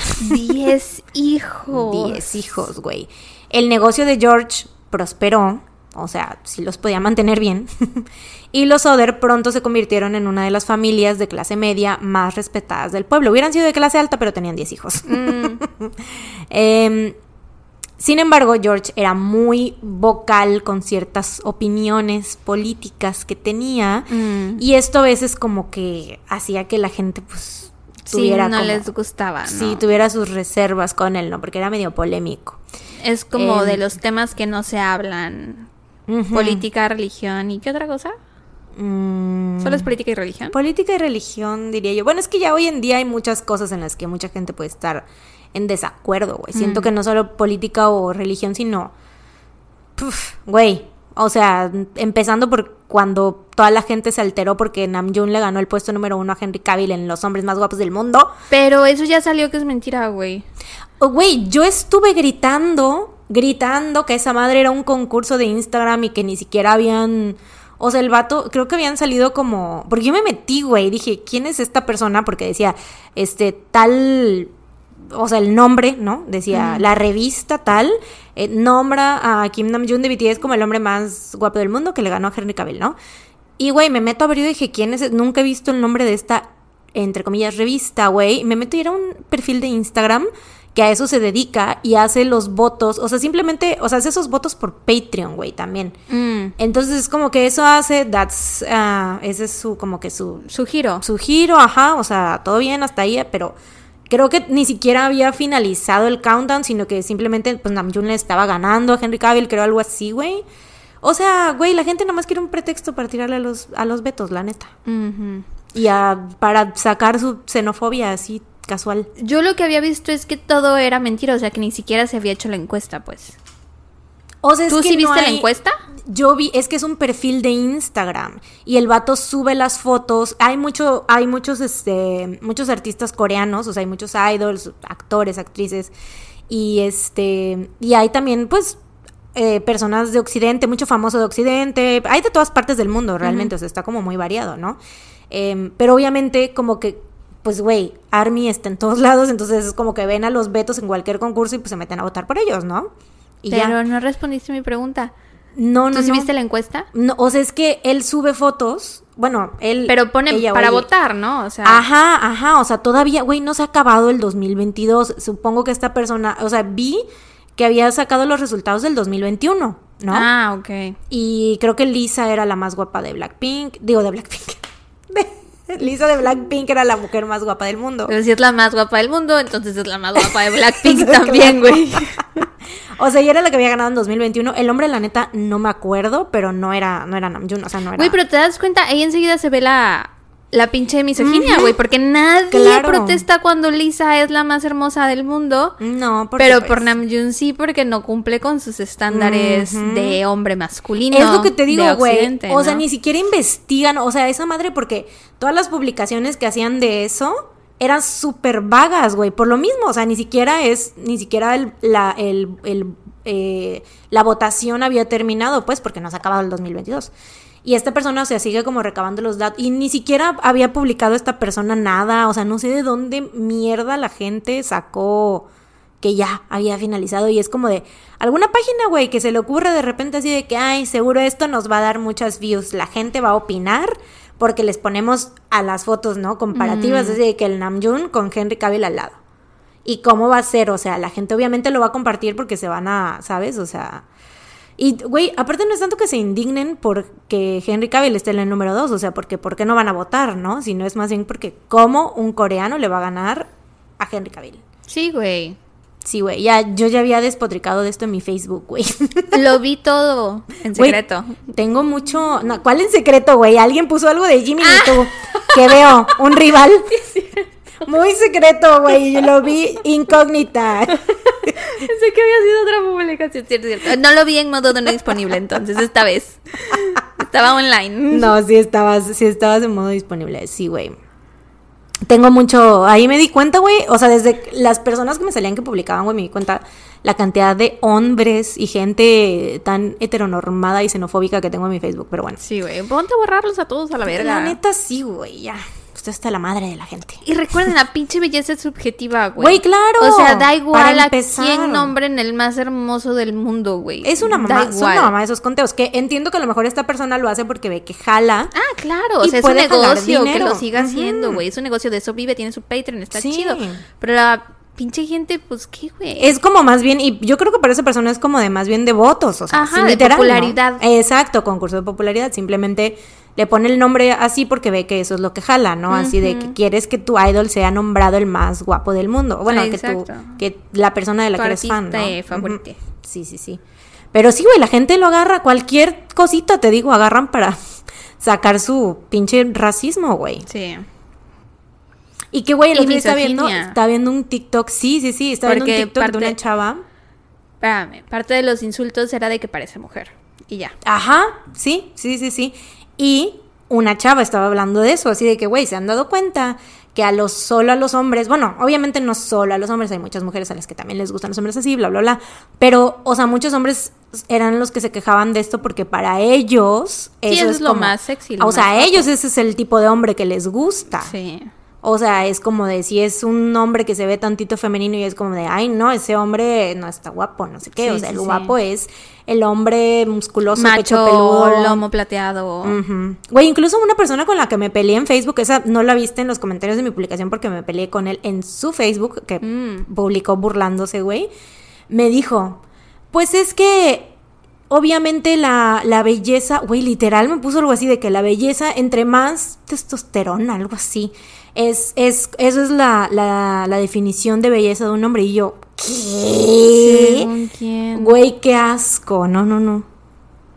¿Qué decías? ¿Que quién? Dije, ¿según quién? Mm, ah, sí, sí, sí. Sí, güey. No, no, no. Ay, no. Pero bueno. Regresando al tema. Sí, nos fuimos en un gran paréntesis. Después de todo el vómito verbal, güey. Bueno, este eh, George, Giorgio, la opinión que tenía, o sea, la de él, la neta, como que sí estaba más, o sea, bueno, era política, ¿no? De que estaba en contra del dictador italiano Benito Mussolini. Entonces, pues esto lo había llevado a discutir con muchos otros inmigrantes que vivían en el pueblo, porque de hecho este lugar donde ellos se habían mudado era como, había una muy grande comunidad de inmigrantes italianos, ajá. Y pues había muchos simpatizantes de Mussolini, ¿no? La última hija de la familia Soder, Silvia, nació en 1943. Ahí ya pararon la fábrica. Tuvieron, o sea, desde el 2020 hasta el 43. ¿2020? Digo, desde 1920 hasta 1943 sí, güey, estuvieron pariendo chamacos, güey. Sí, durante 20 años, güey. ¿Y tuvieron cuántos? ¿10? Sí, güey, 10. Ah, pues sí, uno cada año, literal. O sea, casi se la pasó embarazada. Ah, no, no, uno cada dos años, por ejemplo. Ajá, pero casi se la pasó embarazada por 13 años esta pobre mujer, güey. Sí, güey, del 1923 a 1943, literal 20 Ajá, años. Sí, sí, sí.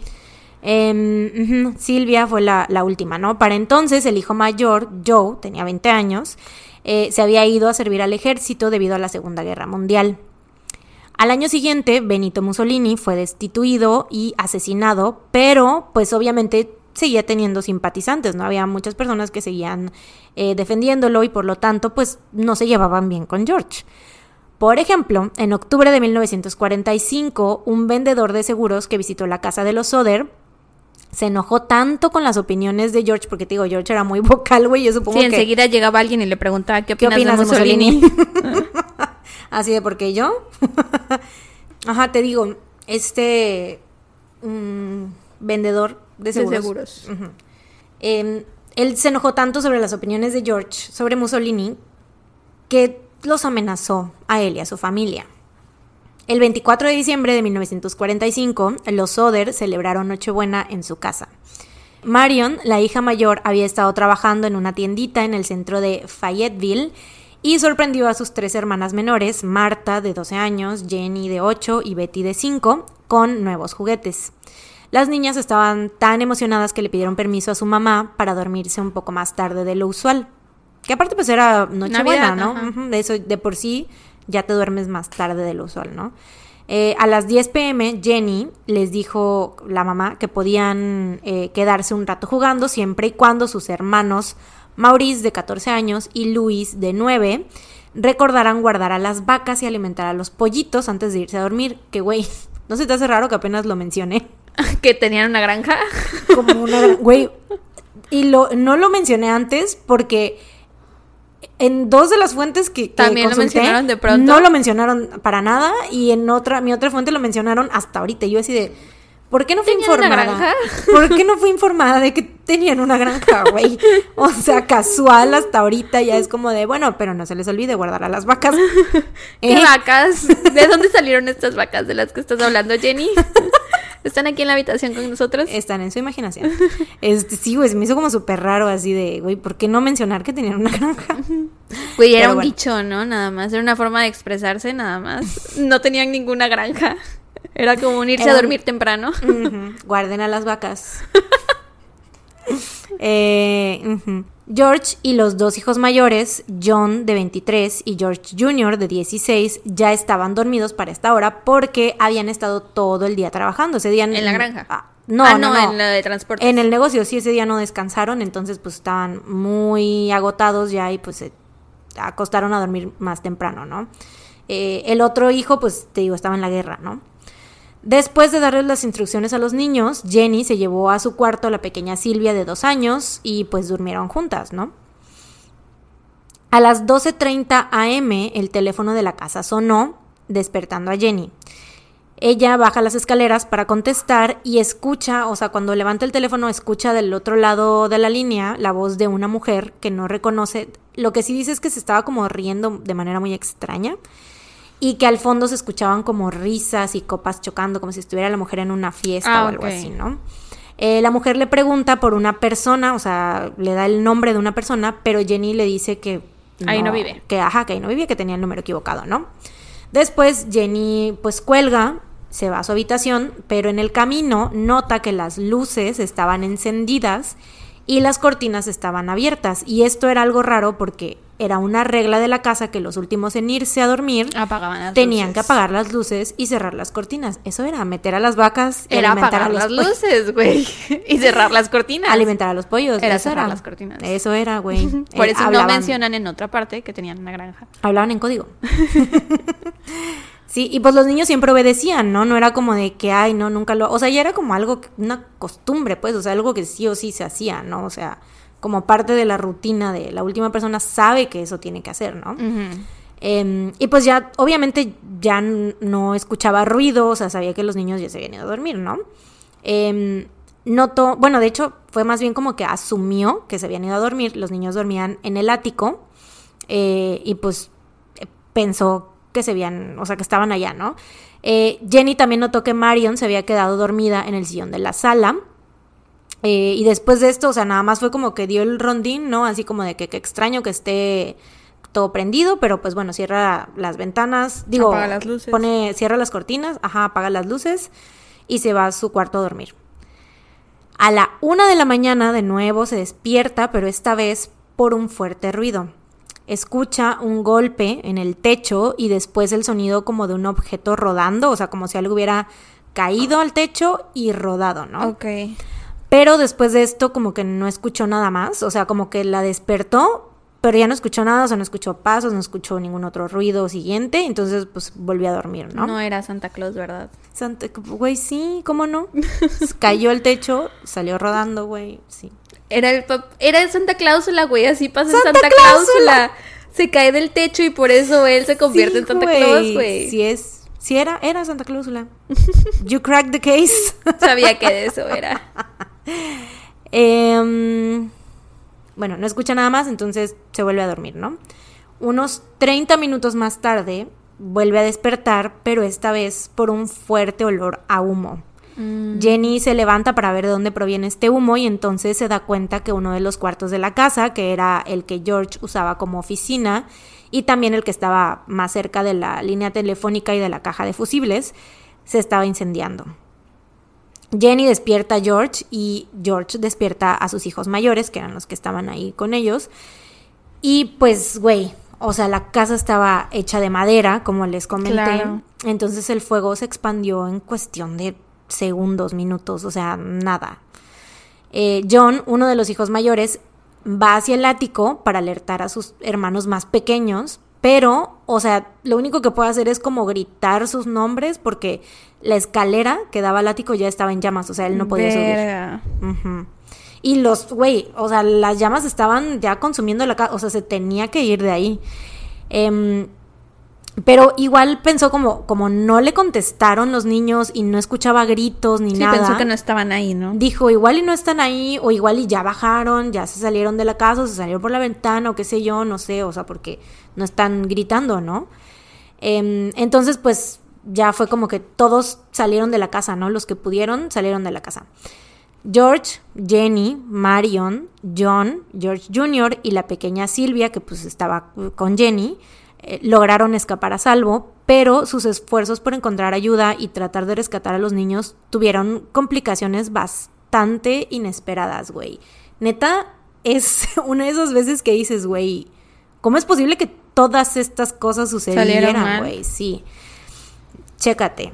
Marion, o sea, la hija mayor, va corriendo a casa de unos vecinos para usar el teléfono y contactar al departamento de bomberos de Fayetteville, porque obviamente pues el de la casa no lo podían usar, ¿no? Em, pero el teléfono de, de este vecino, güey, resultó estar descompuesto. O sea, no daba línea.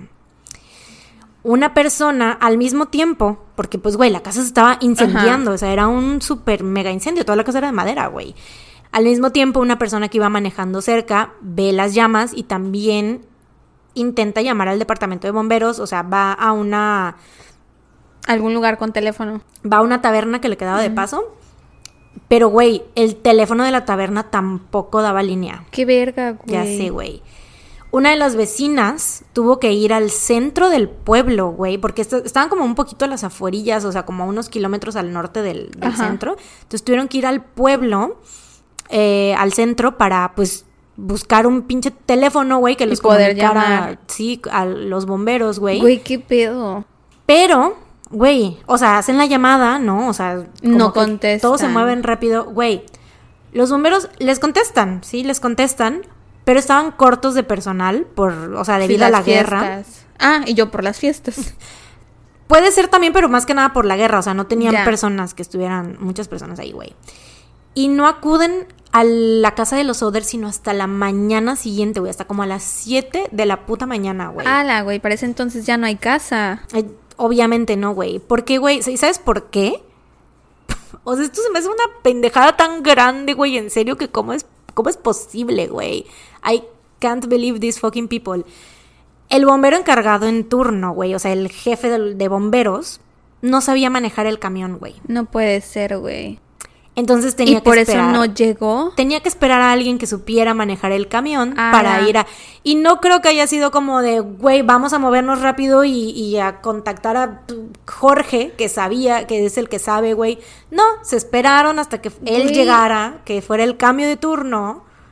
O sea, una pinche casa se está incendiando con cinco niños. O sea, como ellos, o sea, se supone Sí, que están los creían que cinco estaban niños. cinco niños adentro, ¿no? Güey. Güey, pero qué pedo, porque no deberían de contratar solo a bomberos que saben conducir Es por eso. situaciones como esta. Eso, güey, es el pinche jefe de bomberos y no sabes manejar el camión, güey. No mames, What güey. the fuck? El jefe debería de saber hacer todas las cosas. Güey, o sea, básicamente todos deberían de saber manejar Sí. el camión, güey. Pero sobre todo el jefe es el Sobre que todo el debería jefe. saber hacer todo. Exacto, güey. Pero si no, de todos modos, siempre debería de haber alguien que supiera manejar el camión. Güey, qué pendejada, güey. Entonces, ¿para qué están ahí, güey? ¿Para qué están ahí si no pueden salir? O sea, qué, qué pendejada, neta. Pero bueno. Regresando al, al momento, güey, en que se está incendiando la pinche casa. eh, pues los Oder están valiendo verga, güey. No llegan los bomberos. Están viendo a su casa, güey, consumirse en llamas, güey. George, en lo que te digo, Marion corre con los vecinos, güey. George está tratando de encontrar una manera de llegar hacia el ático eh, desde afuera. Primero intentan buscando una escalera que siempre estaba como recargada en una de las paredes afuera de la casa, pero la escalera no estaba en el lugar donde siempre la ponían, güey. Y no la encontraron por ningún lado afuera de la casa. Ah, alguien la quitó. Pues es lo más seguro, güey, pero sí. Eh, después, George, pues, o sea, no encuentra la escalera, entonces dice, ok, voy a intentar encender. ellos tenían dos camionetas, ¿no? Entonces voy a intentar encender una, este, una de las camionetas para estacionarla cerca de la casa, treparme y. Ajá, pues, para ver si le llego, ¿no? Ujú. Y no prenden, güey. Ninguna de las dos camionetas ¿Les encienden. cortaron algo? No habían como signos. ah, lo que mucha gente cree es que algo con los motores de que, de que como que ¿En el- invierno? Ajá, y que también creen que como que la mm, la intentaron, como que la prendieron mal o algo así como, no sé, no sé, como que los carros funcionaban diferente en aquel entonces, bueno, sí güey. puede ser. Y que como que la sobrecargaron, algo así leí, que la gente esa teoría tenía de por qué no habían eh, encendido las, las camionetas porque no, le, no las habían modificado ni nada. sino que- Entonces creyeron que tal vez como que por los nervios las sobreencendieron o algo así. Ya. Em, porque sí, ninguna de las dos, güey. Sí, o sea, a mí me suena más a que alguien les cortó Les la marcha o algo, algo sí. así, ¿no? Pero sí, bueno, sí. sí. O igual le alteraron algo, o igual era una persona que sabía de... ¿Quién sabe, güey? Pero bueno. Y ambas habían estado funcionando perfectamente bien el día anterior, o sea, la habían usado para, man- para andar haciendo los... O sea, para andar trabajando, pues. Eh, George, aún así, güey, pues se aferra. Están sus cinco hijos más pequeños, güey, ahí adentro de la casa. Escala, güey, por afuera de la casa en llamas, descalzo. Y logra romper una de las ventanas que daban al ático. Y, o sea, cortándose el brazo en el proceso. Eh, pero no puede entrar, güey, por las... O sea, las Oh. llamas estaban ya demasiado... O sea, no, no puede No entrar. podía entrar. Sí, no. Eh, frustrados, los Soder, pues, no tuvieron otra opción más que quedarse a esperar. en el patio viendo cómo su casa se quemaba por completo, güey. Durante los siguientes 45 minutos. Y asumieron que los cinco niños, pues, habían sido alcanzados por las llamas y habían muerto adentro. Verga. ¿Te imaginas qué impotencia, güey? O sea, de que no llegan los bomberos. Ya intentaste maneras para poder entrar sí, y nada, no nada te sale, ¿no? Güey, qué, qué horrible, neta, qué impotencia. Y, y ver literal cómo tu casa se está incendiando, güey. en Navidad, güey. En Navidad. Qué Oh, feo, güey. horrible. En ese tipo de situaciones, ¿qué pasara? O sea, porque la razón por la que se terminó de incendiar fue porque los bomberos no llegaron. Entonces ahí podrían a lo mejor demandar al Estado o algo así. No, güey. O sea, bueno. Ellos no lo sucedió. hicieron. Ellos no lo hicieron, güey, no, pero. El. O sea. Mucha. Obviamente, los bomberos son los que más han sido criticados en este caso, güey, porque es como que clase de incompetencia. Y hubieron muchas incompetencias más después de esto. O sea, ya te imaginarás la- el nivel de gente incompetente. Por eso también me acordé en tu caso, güey. Sí. Pura gente incompetente, güey. Puro personal que se supone que debería de estar como a- al servicio del público. En mi caso no lo mencioné, pero sí la familia sí demandó al, Mm, a la compañía de cruceros. ujú. Perdieron la demanda. Sí, güey. Igual eran otros tiempos, ya estaban como más, este... Tal vez en ahorita como eran pues los años 40, güey, no estaban como tan... No se hacía tanto esto, ¿no? De que demandara... Sí, puede ser. Pero igual sí pudieron haberlo hecho, güey. Eh, pero bueno, cuando al fin llegan los bomberos, güey, en la mañana del día siguiente, güey, habían pasado horas, horas, y de que se había terminado el incendio, güey, ya todo era cenizas, güey. Em, y pues ya no tenía mucho que hacer, ¿verdad? O sea, lo único que podían hacer era buscar entre las cenizas para ver si podían encontrar los restos de los niños. ¡Salud! Gracias. Qué envidia, güey, con ese estornudo. Siempre es de las cosas que más quisiese yo en mi vida, güey, estornudar así. lo voy a dejar en el episodio porque se escucha bonito. Pues sí, güey, la neta que envidia. O sea, yo es como. O sea, tampoco es estornudo como Tae, ¿no? Pero. Pero sí, es- mis estornudos son como. Me, no, son normales, o sea, estornudo promedio, güey. Qué envidia me, me da. Me das. Estornudo. Gracias. Y tú, mm, gracias. I- I'm blessed. I feel so special. You make me feel special. Pues sí. em, el jefe de bomberos les comunica a los Soder que desafortunadamente no habían encontrado restos, ni siquiera huesos, pero que aún así él creía que los niños habían muerto en el incendio y sugirió que el fuego pudo haber cremado los cuerpos por completo. Nada más, o sea, de- porque fuente, créeme.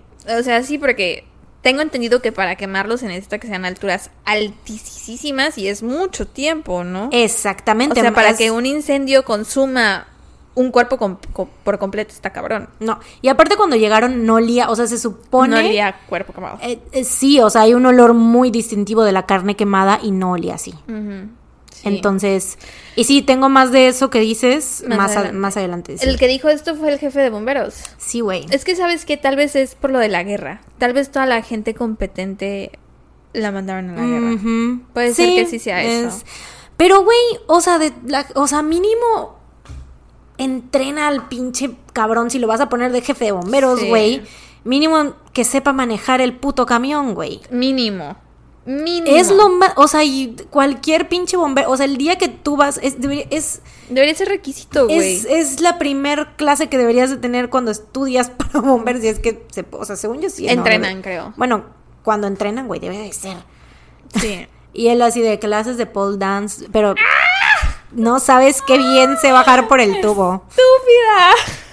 Eso, mira, padrísimo me sale. Ve cómo bajo por el tubo. Manejar un camión de bomberos, Te ¡nada! lo debo, pero ¿qué tal el tubo? Señorita Table Dance, 1945. ¿Qué año era, güey? Sí, güey, señorita Table, el jefe de bomberos, señorita Table. No, güey. Eh, después de cuatro días del incendio, George y Jenny deciden que ya no querían ver más esta triste escena, porque de hecho les habían como sugerido que hicieran más, eh, o sea, que investiga, que a lo mejor pues podían darle otra vuelta, ¿no? Al, al terreno y así, pero ellos deciden que ya no querían ver más esa escena de las cenizas, ¿no? O sea, su casa literal hecha cenizas, y cubren con tierra los restos de la casa con la intención de convertir el terreno en un jardín memorial para los niños. Al día siguiente, el coronel lleva a cabo una, el coronel del pueblo lleva a cabo una investigación judicial para determinar la causa del incendio. Ajá, eso te iba a preguntar. Ujú. Y por medio de un jurado, no sé por qué, o sea, supongo, no sé cómo se decían las cosas en ese entonces, güey. Mm. Como que no había muchos científicos, todos los científicos estaban en la guerra.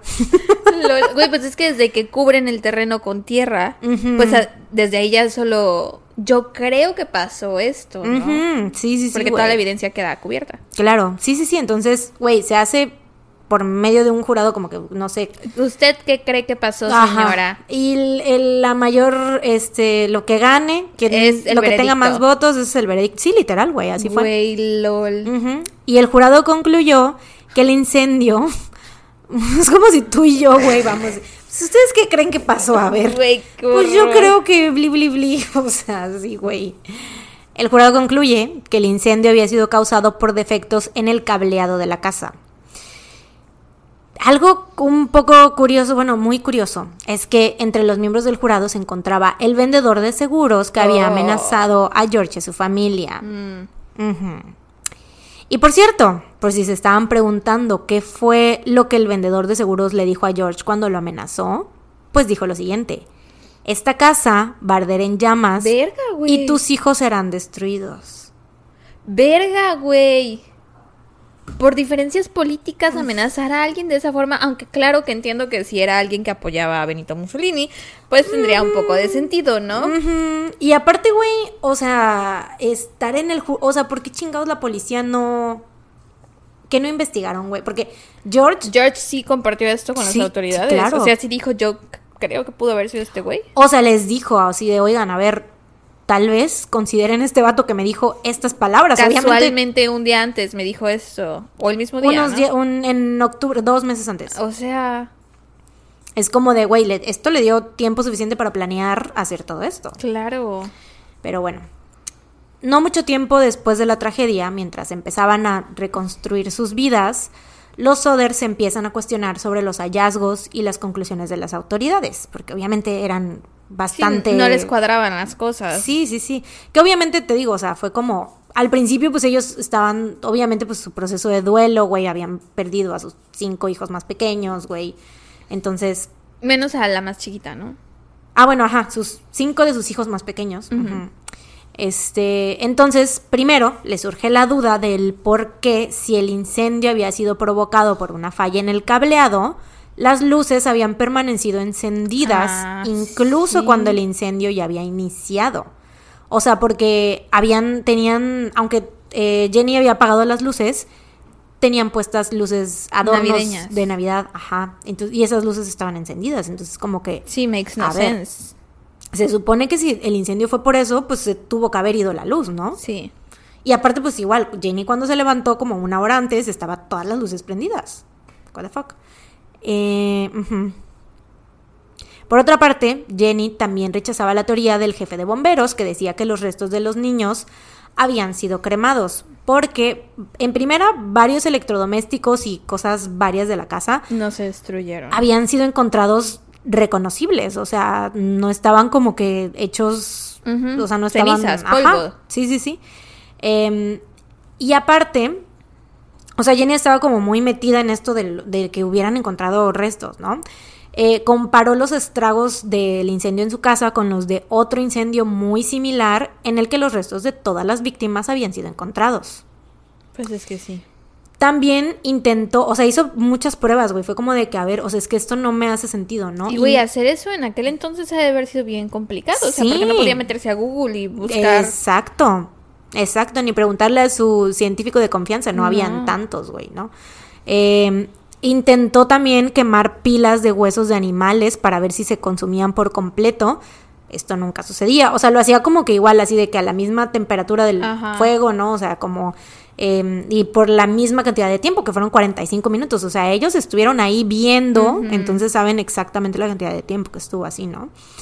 Em, pero dijo, bueno, a lo mejor no funciona igual porque es, es hueso de animal, a lo mejor los huesos humanos funcionan diferente, ¿no? Entonces contacta a un empleado del crematorio local Mm. que le dice que los huesos humanos siguen sin consumirse incluso cuando un cuerpo ha sido quemado a 1090 centígrados durante dos horas. Verga, güey. Esto es más del doble de tiempo que duró el incendio en casa de los Oder y a una temperatura muchísimo más caliente. Güey, no puedo creer las autoridades. O sea, no puedo creer que hayan determinado que los cuerpos se habían consumido y que nadie lo pensó dos veces. O sea, hasta que a ella se le ocurrió. Y que hayan declarado que había sido por el cableado. Nada más porque el pendejo del jefe de bomberos que no sabía manejar el camión de bomberos, güey. No lo ¿Quién cree, quién puede creer en su palabra, güey? Si no, es como, güey, quítate, tú ni sabes manejar camión de bomberos. ¿Qué estás haciendo? No lo puedo Nada creer. más porque él dijo, él sugirió así de, no, pues seguro se cremaron. Y Por la eso no hay nada. policía, güey, no hicieron. O sea, ah, no lo puedo creer, güey. Pues- Estoy en shock. Es como de, pues fue un incendio en una casa, obviamente. Se murieron ahí los niños en el incendio. Ya, No no, hay más.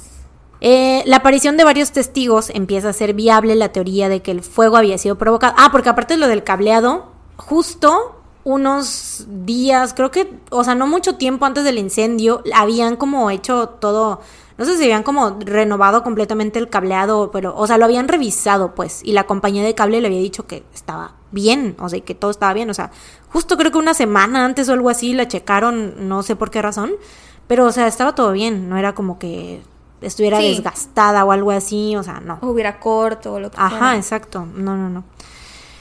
El conductor de un autobús. Ah, porque te digo, empezó. Empezaron a salir testigos, ¿no?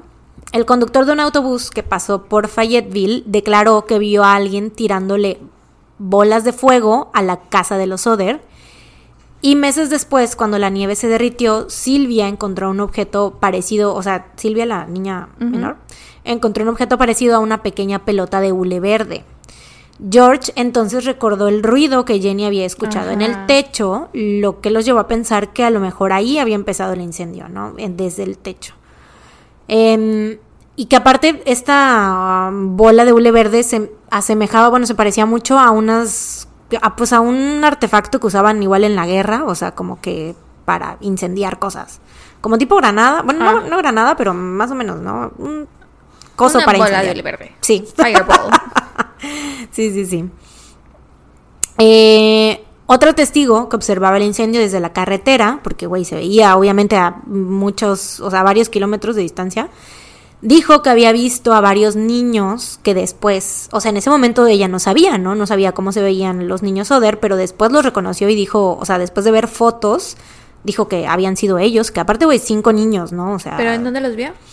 Eh, asomándose de un auto estacionado en el camino. Mm, Otra mujer que trabajaba en un café de una parada de descanso ubicada entre Fayetteville y Charleston dijo que ella les había dado de desayunar a los niños Soder a la mañana siguiente y notó la presencia de un auto con placas de Florida en el estacionamiento. ¿Qué pedo, güey?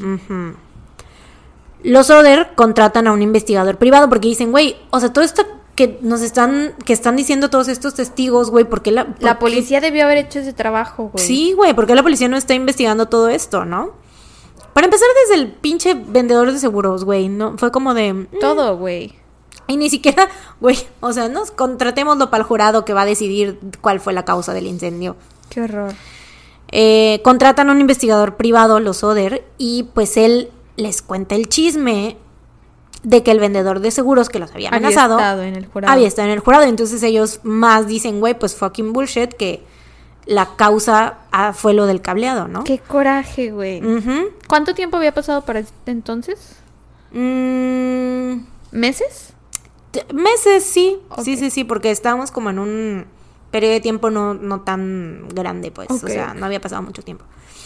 Em, el investigador privado también averigua que el jefe de bomberos le había confesado a un ministro que había encontrado un corazón humano en las cenizas. Güey, te va a caer peor, neta. Si ya te cae mal, te va a caer peor, güey.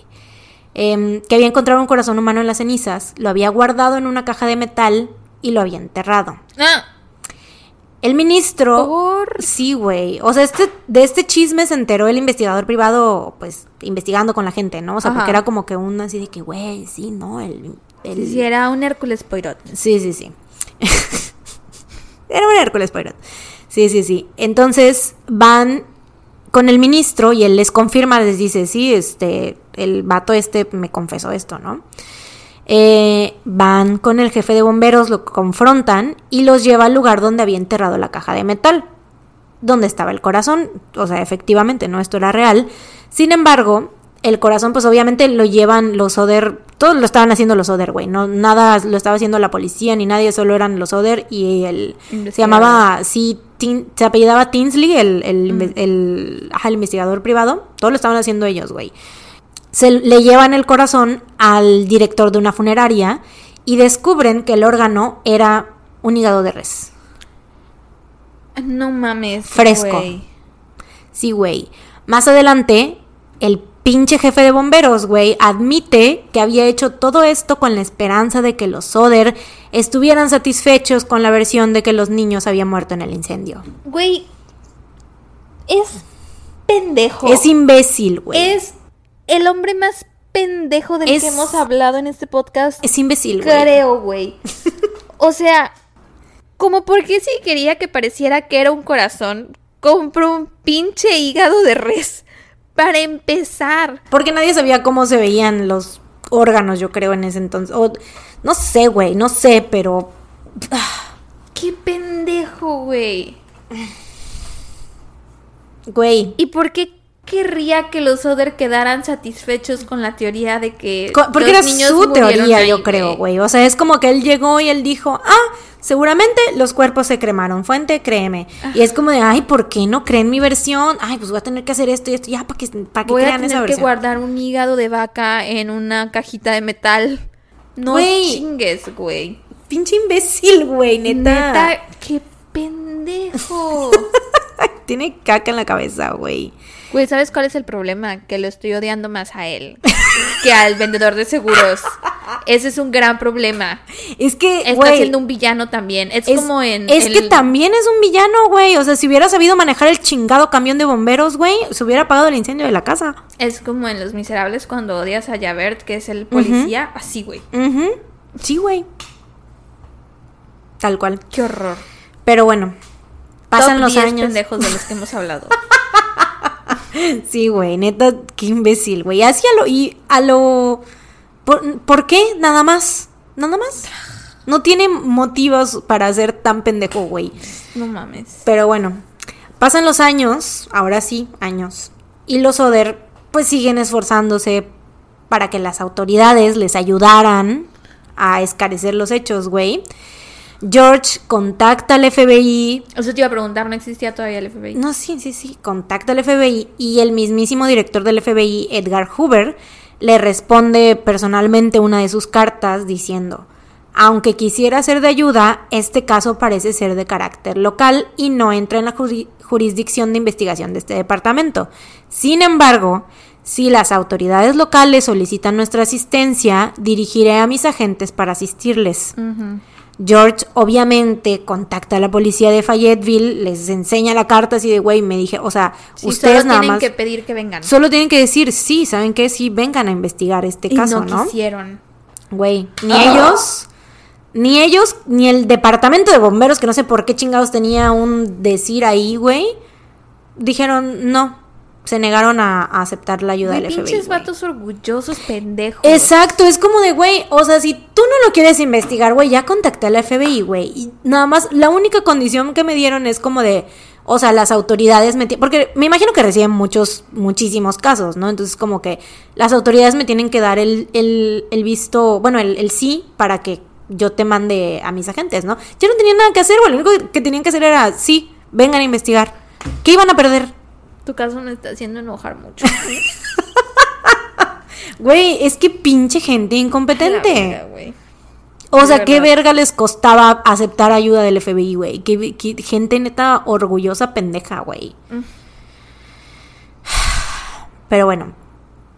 En agosto de 1949, George logra convencer a Oscar Hunter, un patólogo de Washington, para conducir una búsqueda en el terreno de los Oder y después de examinarlo exhaustivamente, güey, obviamente lo examinaron mejor de lo que lo habían... ¿Se había examinado jamás? Sí, güey.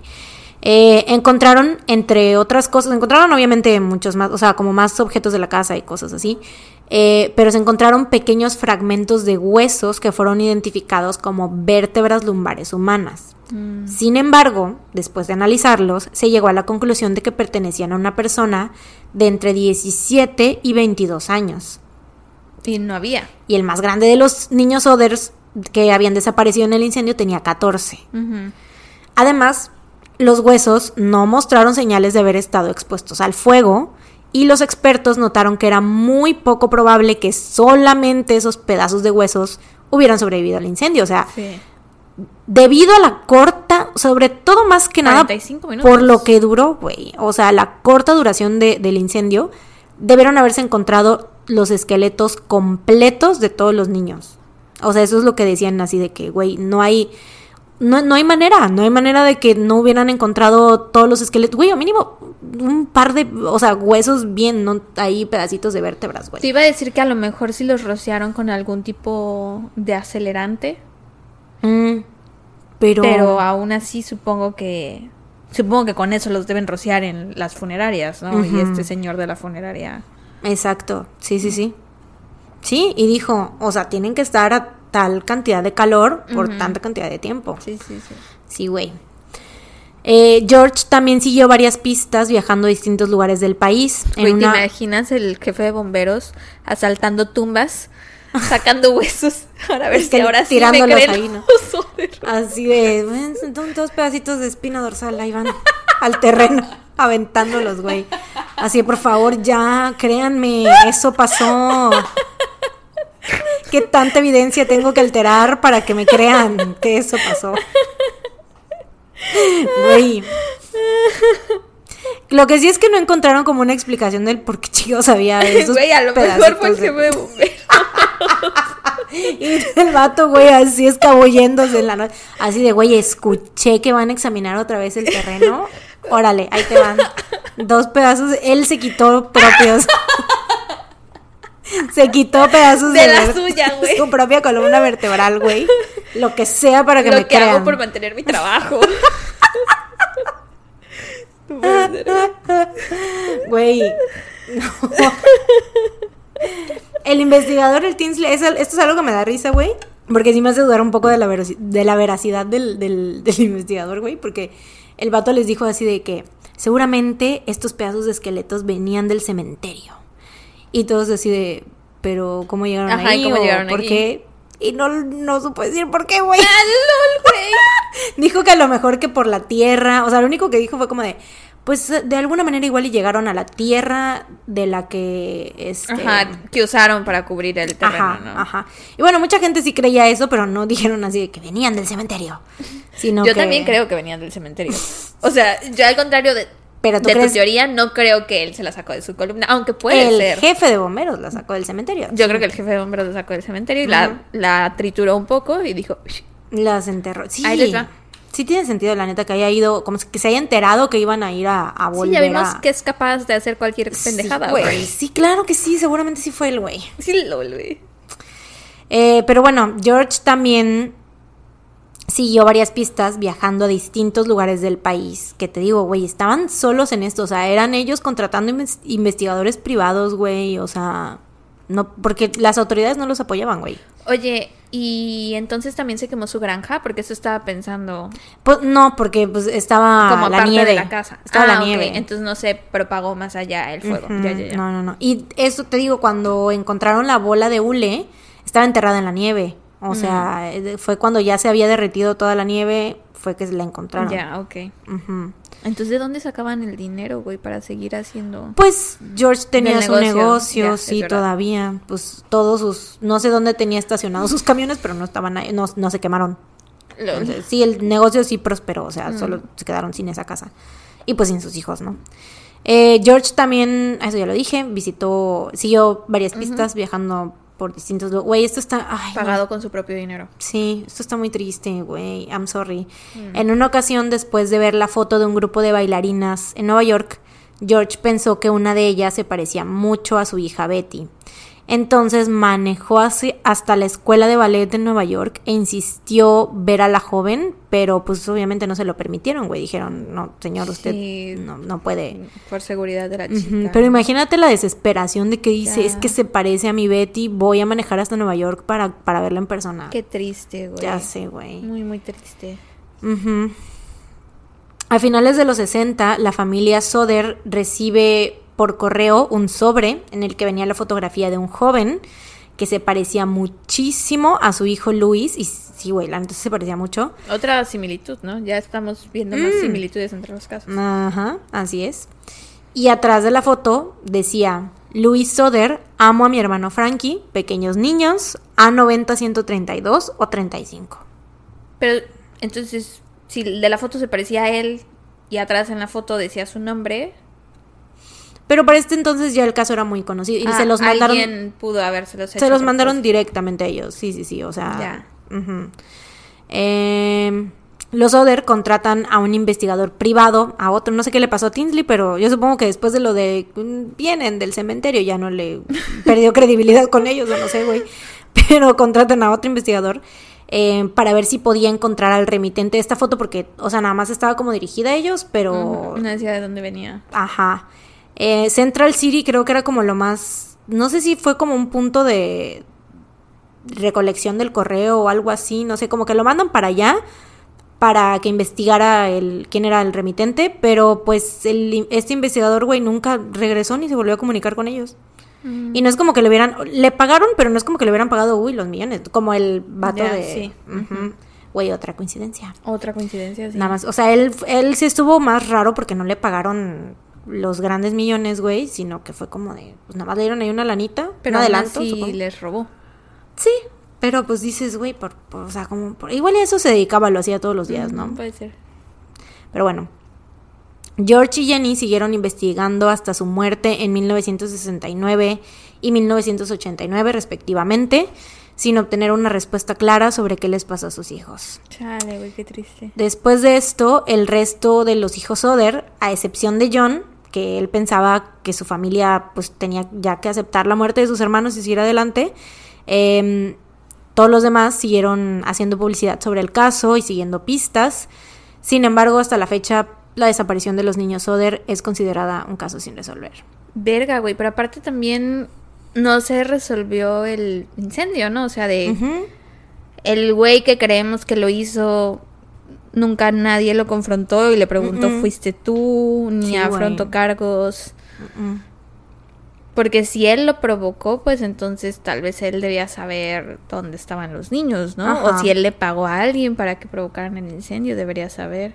Sí, y hay muchas teorías, hay- han habido muchos pues avistamientos y cosas así, ya sabes, como de que, ah, yo los vi en tal lugar. Pero, o sea, los SODE recibían muchas pistas porque obviamente las autoridades es lo desde que ocurrió para ellos fue como de los niños murieron en el incendio, caso cerrado, se acabó. Ya. Entonces los que recibían las pistas eran los Soder y pues güey, obviamente ellos seguían como que las más significativas, como hasta de la foto, ¿no? Que decían, pues, sí se parece un buen, ¿no? Em, pero pues güey, aún así, Qué poca madre, güey. Si no hubieran dado el caso como cerrado, a lo mejor güey, se pudo haber resuelto. o si sea, hubieran hecho una, ay güey, no, pudieron haber hecho muchas cosas, eso es lo que da coraje. Sí, porque ni caso. siquiera fue hace tanto. O sea, es que dices, nacieron en 1890, ¿no? Ahí sí suena así. No, pero como- eso fue George, o sea, el Ajá, papá. sí, sí, sí, sí.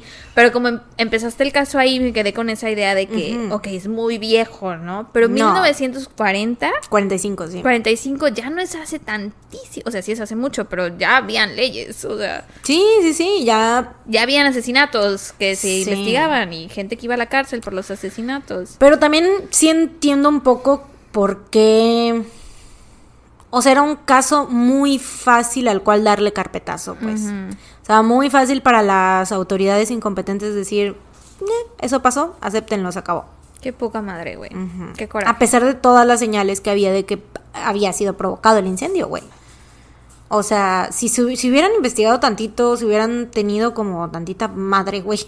O sea, hubieran llegado, no hubieran llegado a la conclusión de que fue por el cableado, porque aparte, o sea, eso lo dijeron así sin, sin fundamentos, pues, sin fundamentos, o sea, porque el cable estaba, pues obviamente todo estaba en cenizas, no ya todo. Ya, sí, sí. sí, o sea, no era como que hubiera una explicación así científica concreta de por qué habían dicho que era el cableado, simplemente fue como debió ser eso. Ya, qué pendejada, güey. Cuando te digo, de- hay más evidencia de que el cableado estaba bien. Ajá, sí. O y sea, está el hecho de la bola que ella escuchó algo en El el, ruido. techo, la amenaza del vendedor. que las luces estaban encendidas, las luces navideñas estaban encendidas mientras, o sea, te- ellos se levantaron, se despertaron cuando empezaba el incendio y, Y vieron. vieron las luces prendidas. Sí, o sea, todos ellos. Qué pedo, güey. Qué coraje, pobre gente. Sí, güey. Pobre familia, ojalá. O sea, sé que él dice que deberían de aceptar la muerte de sus hermanos. El pero John, pero Ojalá algún día se sepa qué pasó. sí, sí, obviamente los, los eh, descendientes, la última, creo que Silvia, o no, no recuerdo quién fue la última hija de los Soder que murió apenas en 2021. O sea, siguen, los que siguen vivos son los nietos, obviamente, ¿no? O sea, como la tercera generación, ¿no?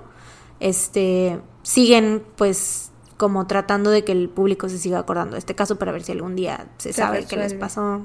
Pues sí, porque puede ser que algún familiar escuche que su abuelito habla de cuando quemé una casa.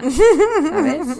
Ajá, o que tal vez em, si lo secuestraron o si les hicieron algo, lo que sea, tal vez por ADN se pueda como rastrear eso, no sé. Pero sí, güey, very frustrating. Pues chale, buen trabajo. No había escuchado nunca de este caso, pero Mm, qué gracias. coraje. I'm very, very upset. sí me enojé Sí, lo, mucho, no- lo noté, güey, lo noté. Se nota mucho cuando, cuando te algo te hace como te frustra y te hace enojar, güey. ¿Qué? Pero la verdad también me reí mucho. Pues bueno, mis fuentes fueron el video The Mysterious Disappearance of the Solid Children de BuzzFeed Unsolved. Sí, pero casi, fíjate que no tenían, o sea, ahí lo vi, pero no tenía mucha información, o sea, como que mucho del trasfondo, o sea, fue más como súper por encimita. Entonces, Yo lo supuse por cómo terminaste el caso del paradero de los niños. Permanece siendo un misterio. remains Unsolved. unsolved. Ajá, sí, sí. sí, pues eso eh, se me vino así, o sea, no lo saqué directo de ellos, pero yo supongo que influyó, ¿no? Ajá, de que, ya lo hemos escuchado tanto. Ajá, sí, sí, que es una forma de hablar ya. Como que dije, no puede terminar en... en, en Y pues no los han encontrado todavía. La otra, sí, güey, sí. pues no, fin. Fin. Eh, ajá, el video de Other Children Disappearance, A Thorough Investigation, del canal Top Mysteries en YouTube. Pero ese me dio un poco de hueva por cómo lo estaban narrando. O sea, sí tenían información chida, pero me dio hueva por cómo lo estaban narrando. Mm. Sí, luego influye muchísimo eso, güey. Si el Sí, tono, si no conectas con el tono del narrador, Sí, güey, tenía no una escuchas, voz bien de hueva, güey. Entonces yo sí me estoy durmiendo y no, no pude. yo me he dado cuenta que yo funciono cuando escucho o veo cosas que son más así como de plática, de diálogo. Cuando es solo como exposición, me cuesta mucho trabajo. Ay, no- sí, güey, este vato, o sea, imagínate que se llama The Thor- A Thorough Investigation. Fue, y aparte era como alguien con un acento británico, se escuchaba como muy formal, pues así muy de que I'm being lectured. a bowl of water, Ajá, a bo- oh, oh, wa- ah. cup of tea. sí, se escuchaba muy así como de que in 1989, no, no, no, no, no, no, no, Ya, ya, sí, The no. Family was... Mi Sí. cerebro no procesa eso. Sí, güey. Entonces, gracias a Diosita encontré, eh, digo, la página de Wikipedia Estaba muy bien. bastante extensa, entonces de ahí, de ahí fui, Al cuerpo. de ahí fui. Entonces, esa es mi otra fuente, Wikipedia. Amamos cuando eso pasa. I love it, I love it so much. Porque aparte puedes estar como escuchando otras cosas, escuchando tal vez música igual, si no te distraes. O sea, yo la última parte que redacté, güey, la hice mientras mi novio estaba al lado viendo una serie y yo estaba, mira, unbothered. Ay, no, yo sí tengo que estar en concentrancia. A mí me da un poco de ansiedad trabajar en silencio así total. Me da un poquito de como que I need noise. Entiendo. Bueno, am, ¿y el ruido de, por ejemplo, el clima? ¿No te funciona o del ventilador? Mm. No, ¿Necesitas no, no, tipo necesito, música? necesito voces, música, Ya, ya, ya. algo que calle realmente las voces de mi cabeza. Bueno, yo puedo trabajar así, pero cuando no... el grito Sí, del pedo. justo cuando estoy diciendo. Cuando no tengo que estar pensando. Mm. O sea, cuando edito un video o así, eso sí puedo. Pero cuando es de pensar es, a la verga, Ujú, I cannot do this. Pero bueno. ujú. Ah, bueno, eso sí. Sí que tienes luego que estar como traduciendo. Yo, Ajá. por ejemplo, si estoy sacando, si mi fuente es audiovisual, pues sí. Sí.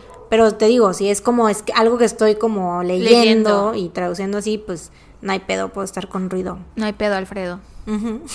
No hay pedo, Alfredo. Pues bueno, hemos llegado sorprendentemente, por fin, al We've final de este episodio. Of this episode. Contra viento y marea, porque miren que nos han tocado todos los ruidos del mundo. Ay, sí, güey, la neta. mm. Pero bueno. Perseveramos.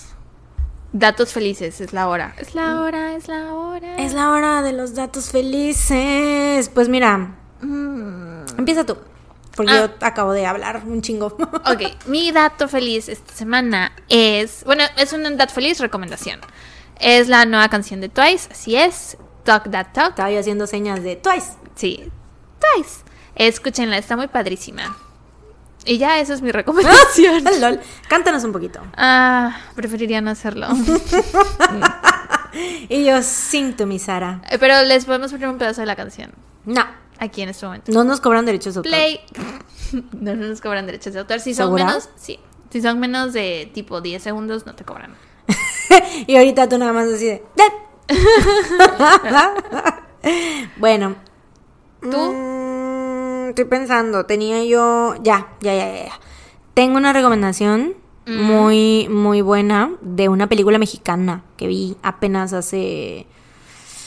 La semana pasada, creo, la vi cuando descansamos. Ujú. Este, la vi, me la eché. Está muy buena, es de un director jarocho, de Ah. hecho. Yo no sabía que era jarocho.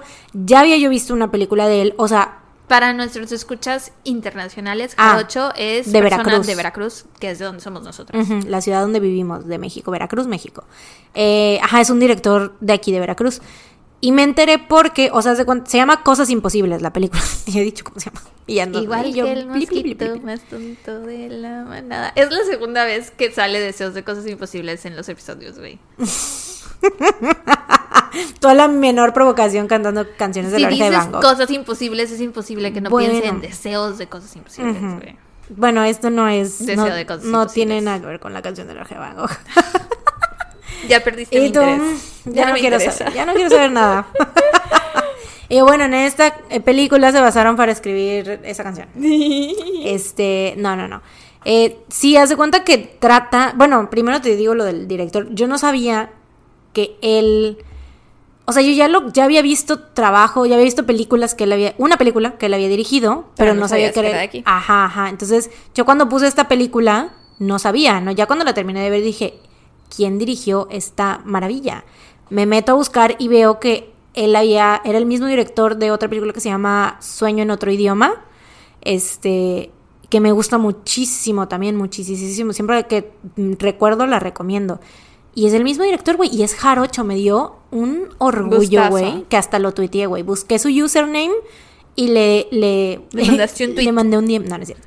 Este, sí, tuiteé así de que, güey, qué chida película, qué chido, o sea, de que orgullo jarocho, el arroba, ya no me acuerdo cómo se llama.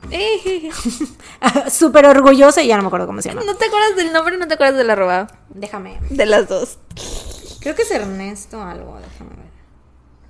Ernesto Contreras se llama. Ok. Es un director jarocho. No sé si ha hecho otras cosas. O sea, las dos cosas que yo he visto de él me han gustado mucho y me sentí como muy como proud de que es, es de aquí, ¿no? Entonces, el- la película que les digo, bueno, las dos películas, de hecho, Cosas Imposibles y Sueño en otro idioma, las dos están en Amazon Prime por si les quieren Ah, ver, si tienen, ajá, por si tienen Prime, si gustan, ¿no? este, o si no, búsquenlas, ya saben, piratas. Por ahí deben de estar en algún lugar. Las pueden buscar en Em, Cuevana. sea, Si es que está. Pero bueno. Esta película de cosas imposibles está muy chida porque trata de una señora que se muere su marido, ¿no? O sea, desde que empieza ya el, el señor ya, ya se había muerto, pero ella lo sigue viendo, o sea, ella siente que... No que sienta que está, que está vivo, porque sabe que está, está consciente que está muerto, pero lo ve como si estuviera vivo, pues. Y el señor era pues un vato súper machista, o sea, Maltratador. misógino, maltratador, le pegaba, abusaba mucho de ella, verbal y físicamente y así. Entonces es como que pues ese trauma de que ella está así como de que, güey, ya ni siquiera muerto me puedes dejar en paz, ¿no? Y así.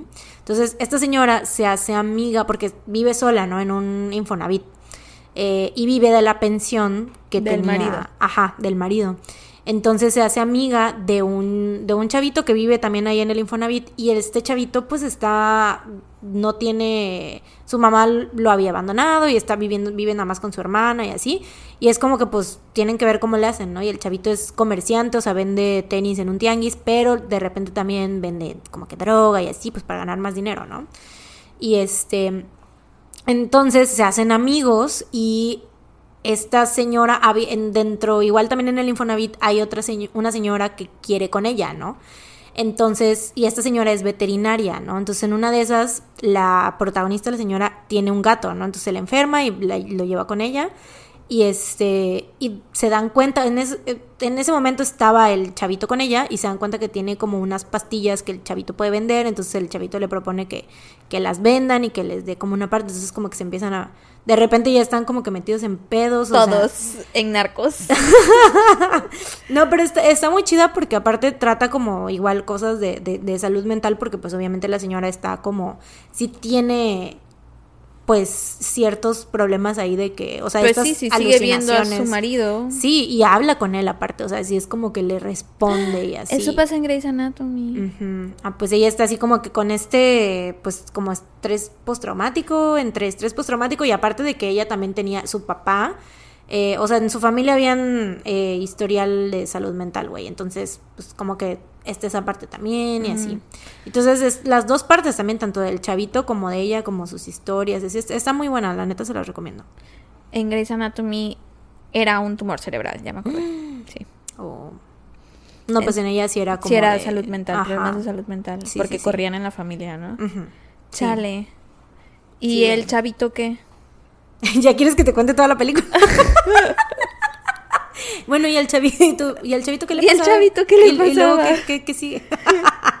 no, pues él, es que no te puedo decir bien porque sí es como importante. Sí es spoiler, ok. Ajá, cualquier cosa que te diga ya aparte de lo que te dije, siento que ya es spoiler, entonces sí. Oye, pero entonces a la señora también le gusta la veterinaria o eso también es spoiler? Ah, sí, podría ser No, creo que no es spoiler. No, no, no le gusta. No, le corresponde. No, pero se aprovecha un poco de ella por, o sea, de que sabe que quiere ya, que quiere con ella y que, o sea, de que sabe que es lesbiana y que quiere con ella, entonces se aprovecha para, pues, como que distraerla en lo que el chavito va a llegar a las pastillas y así. LOL, güey. pues, wow, pues una que está buena. ¿Cómo se llama?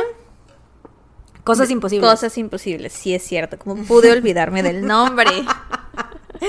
Sí, y, yo deseo... Sueño en otro idioma también está muy padre. Ya luego les platico de qué trata. ¿Sueño de qué? Sueño en otro idioma. Ah, sí, es cierto, fue la otra que dijiste, ¿no? Sí, sí, sí. Está bien. Muy, muy padres las dos. El Ernesto. Making Jarochos Proud. ¿Ernesto qué? Contreras, Contreras. Contreras. Contreras. es que mi cerebro automáticamente va a Ernesto de la, Guardia. ¡Ay, ¡Ah! Ernesto de la Guardia, güey! Y yo, claro, Ernesto de la Cruz. Ernesto de la Cruz. No es enemigo del podcast. Sí, lo odiamos. Enemigo del podcast. Número dos. Sí, todos saben cuál es el número uno. Y el número tres nos lo contaste hoy en el. la bestia, güey. Si, si, lo odias. Güey, lo detesto. Se apellida Morris, por cierto. I really do. Sí, todo ese tiempo no tuvo nombre. Solo era el jefe de, los bomberos. Pero sí estuvo bien. Sí, güey. No quiero este que se le. Invocarlo. no, que, le, que lo. ¿Cómo se dice? No quiero humanizarlo de ninguna manera, no, es cierto.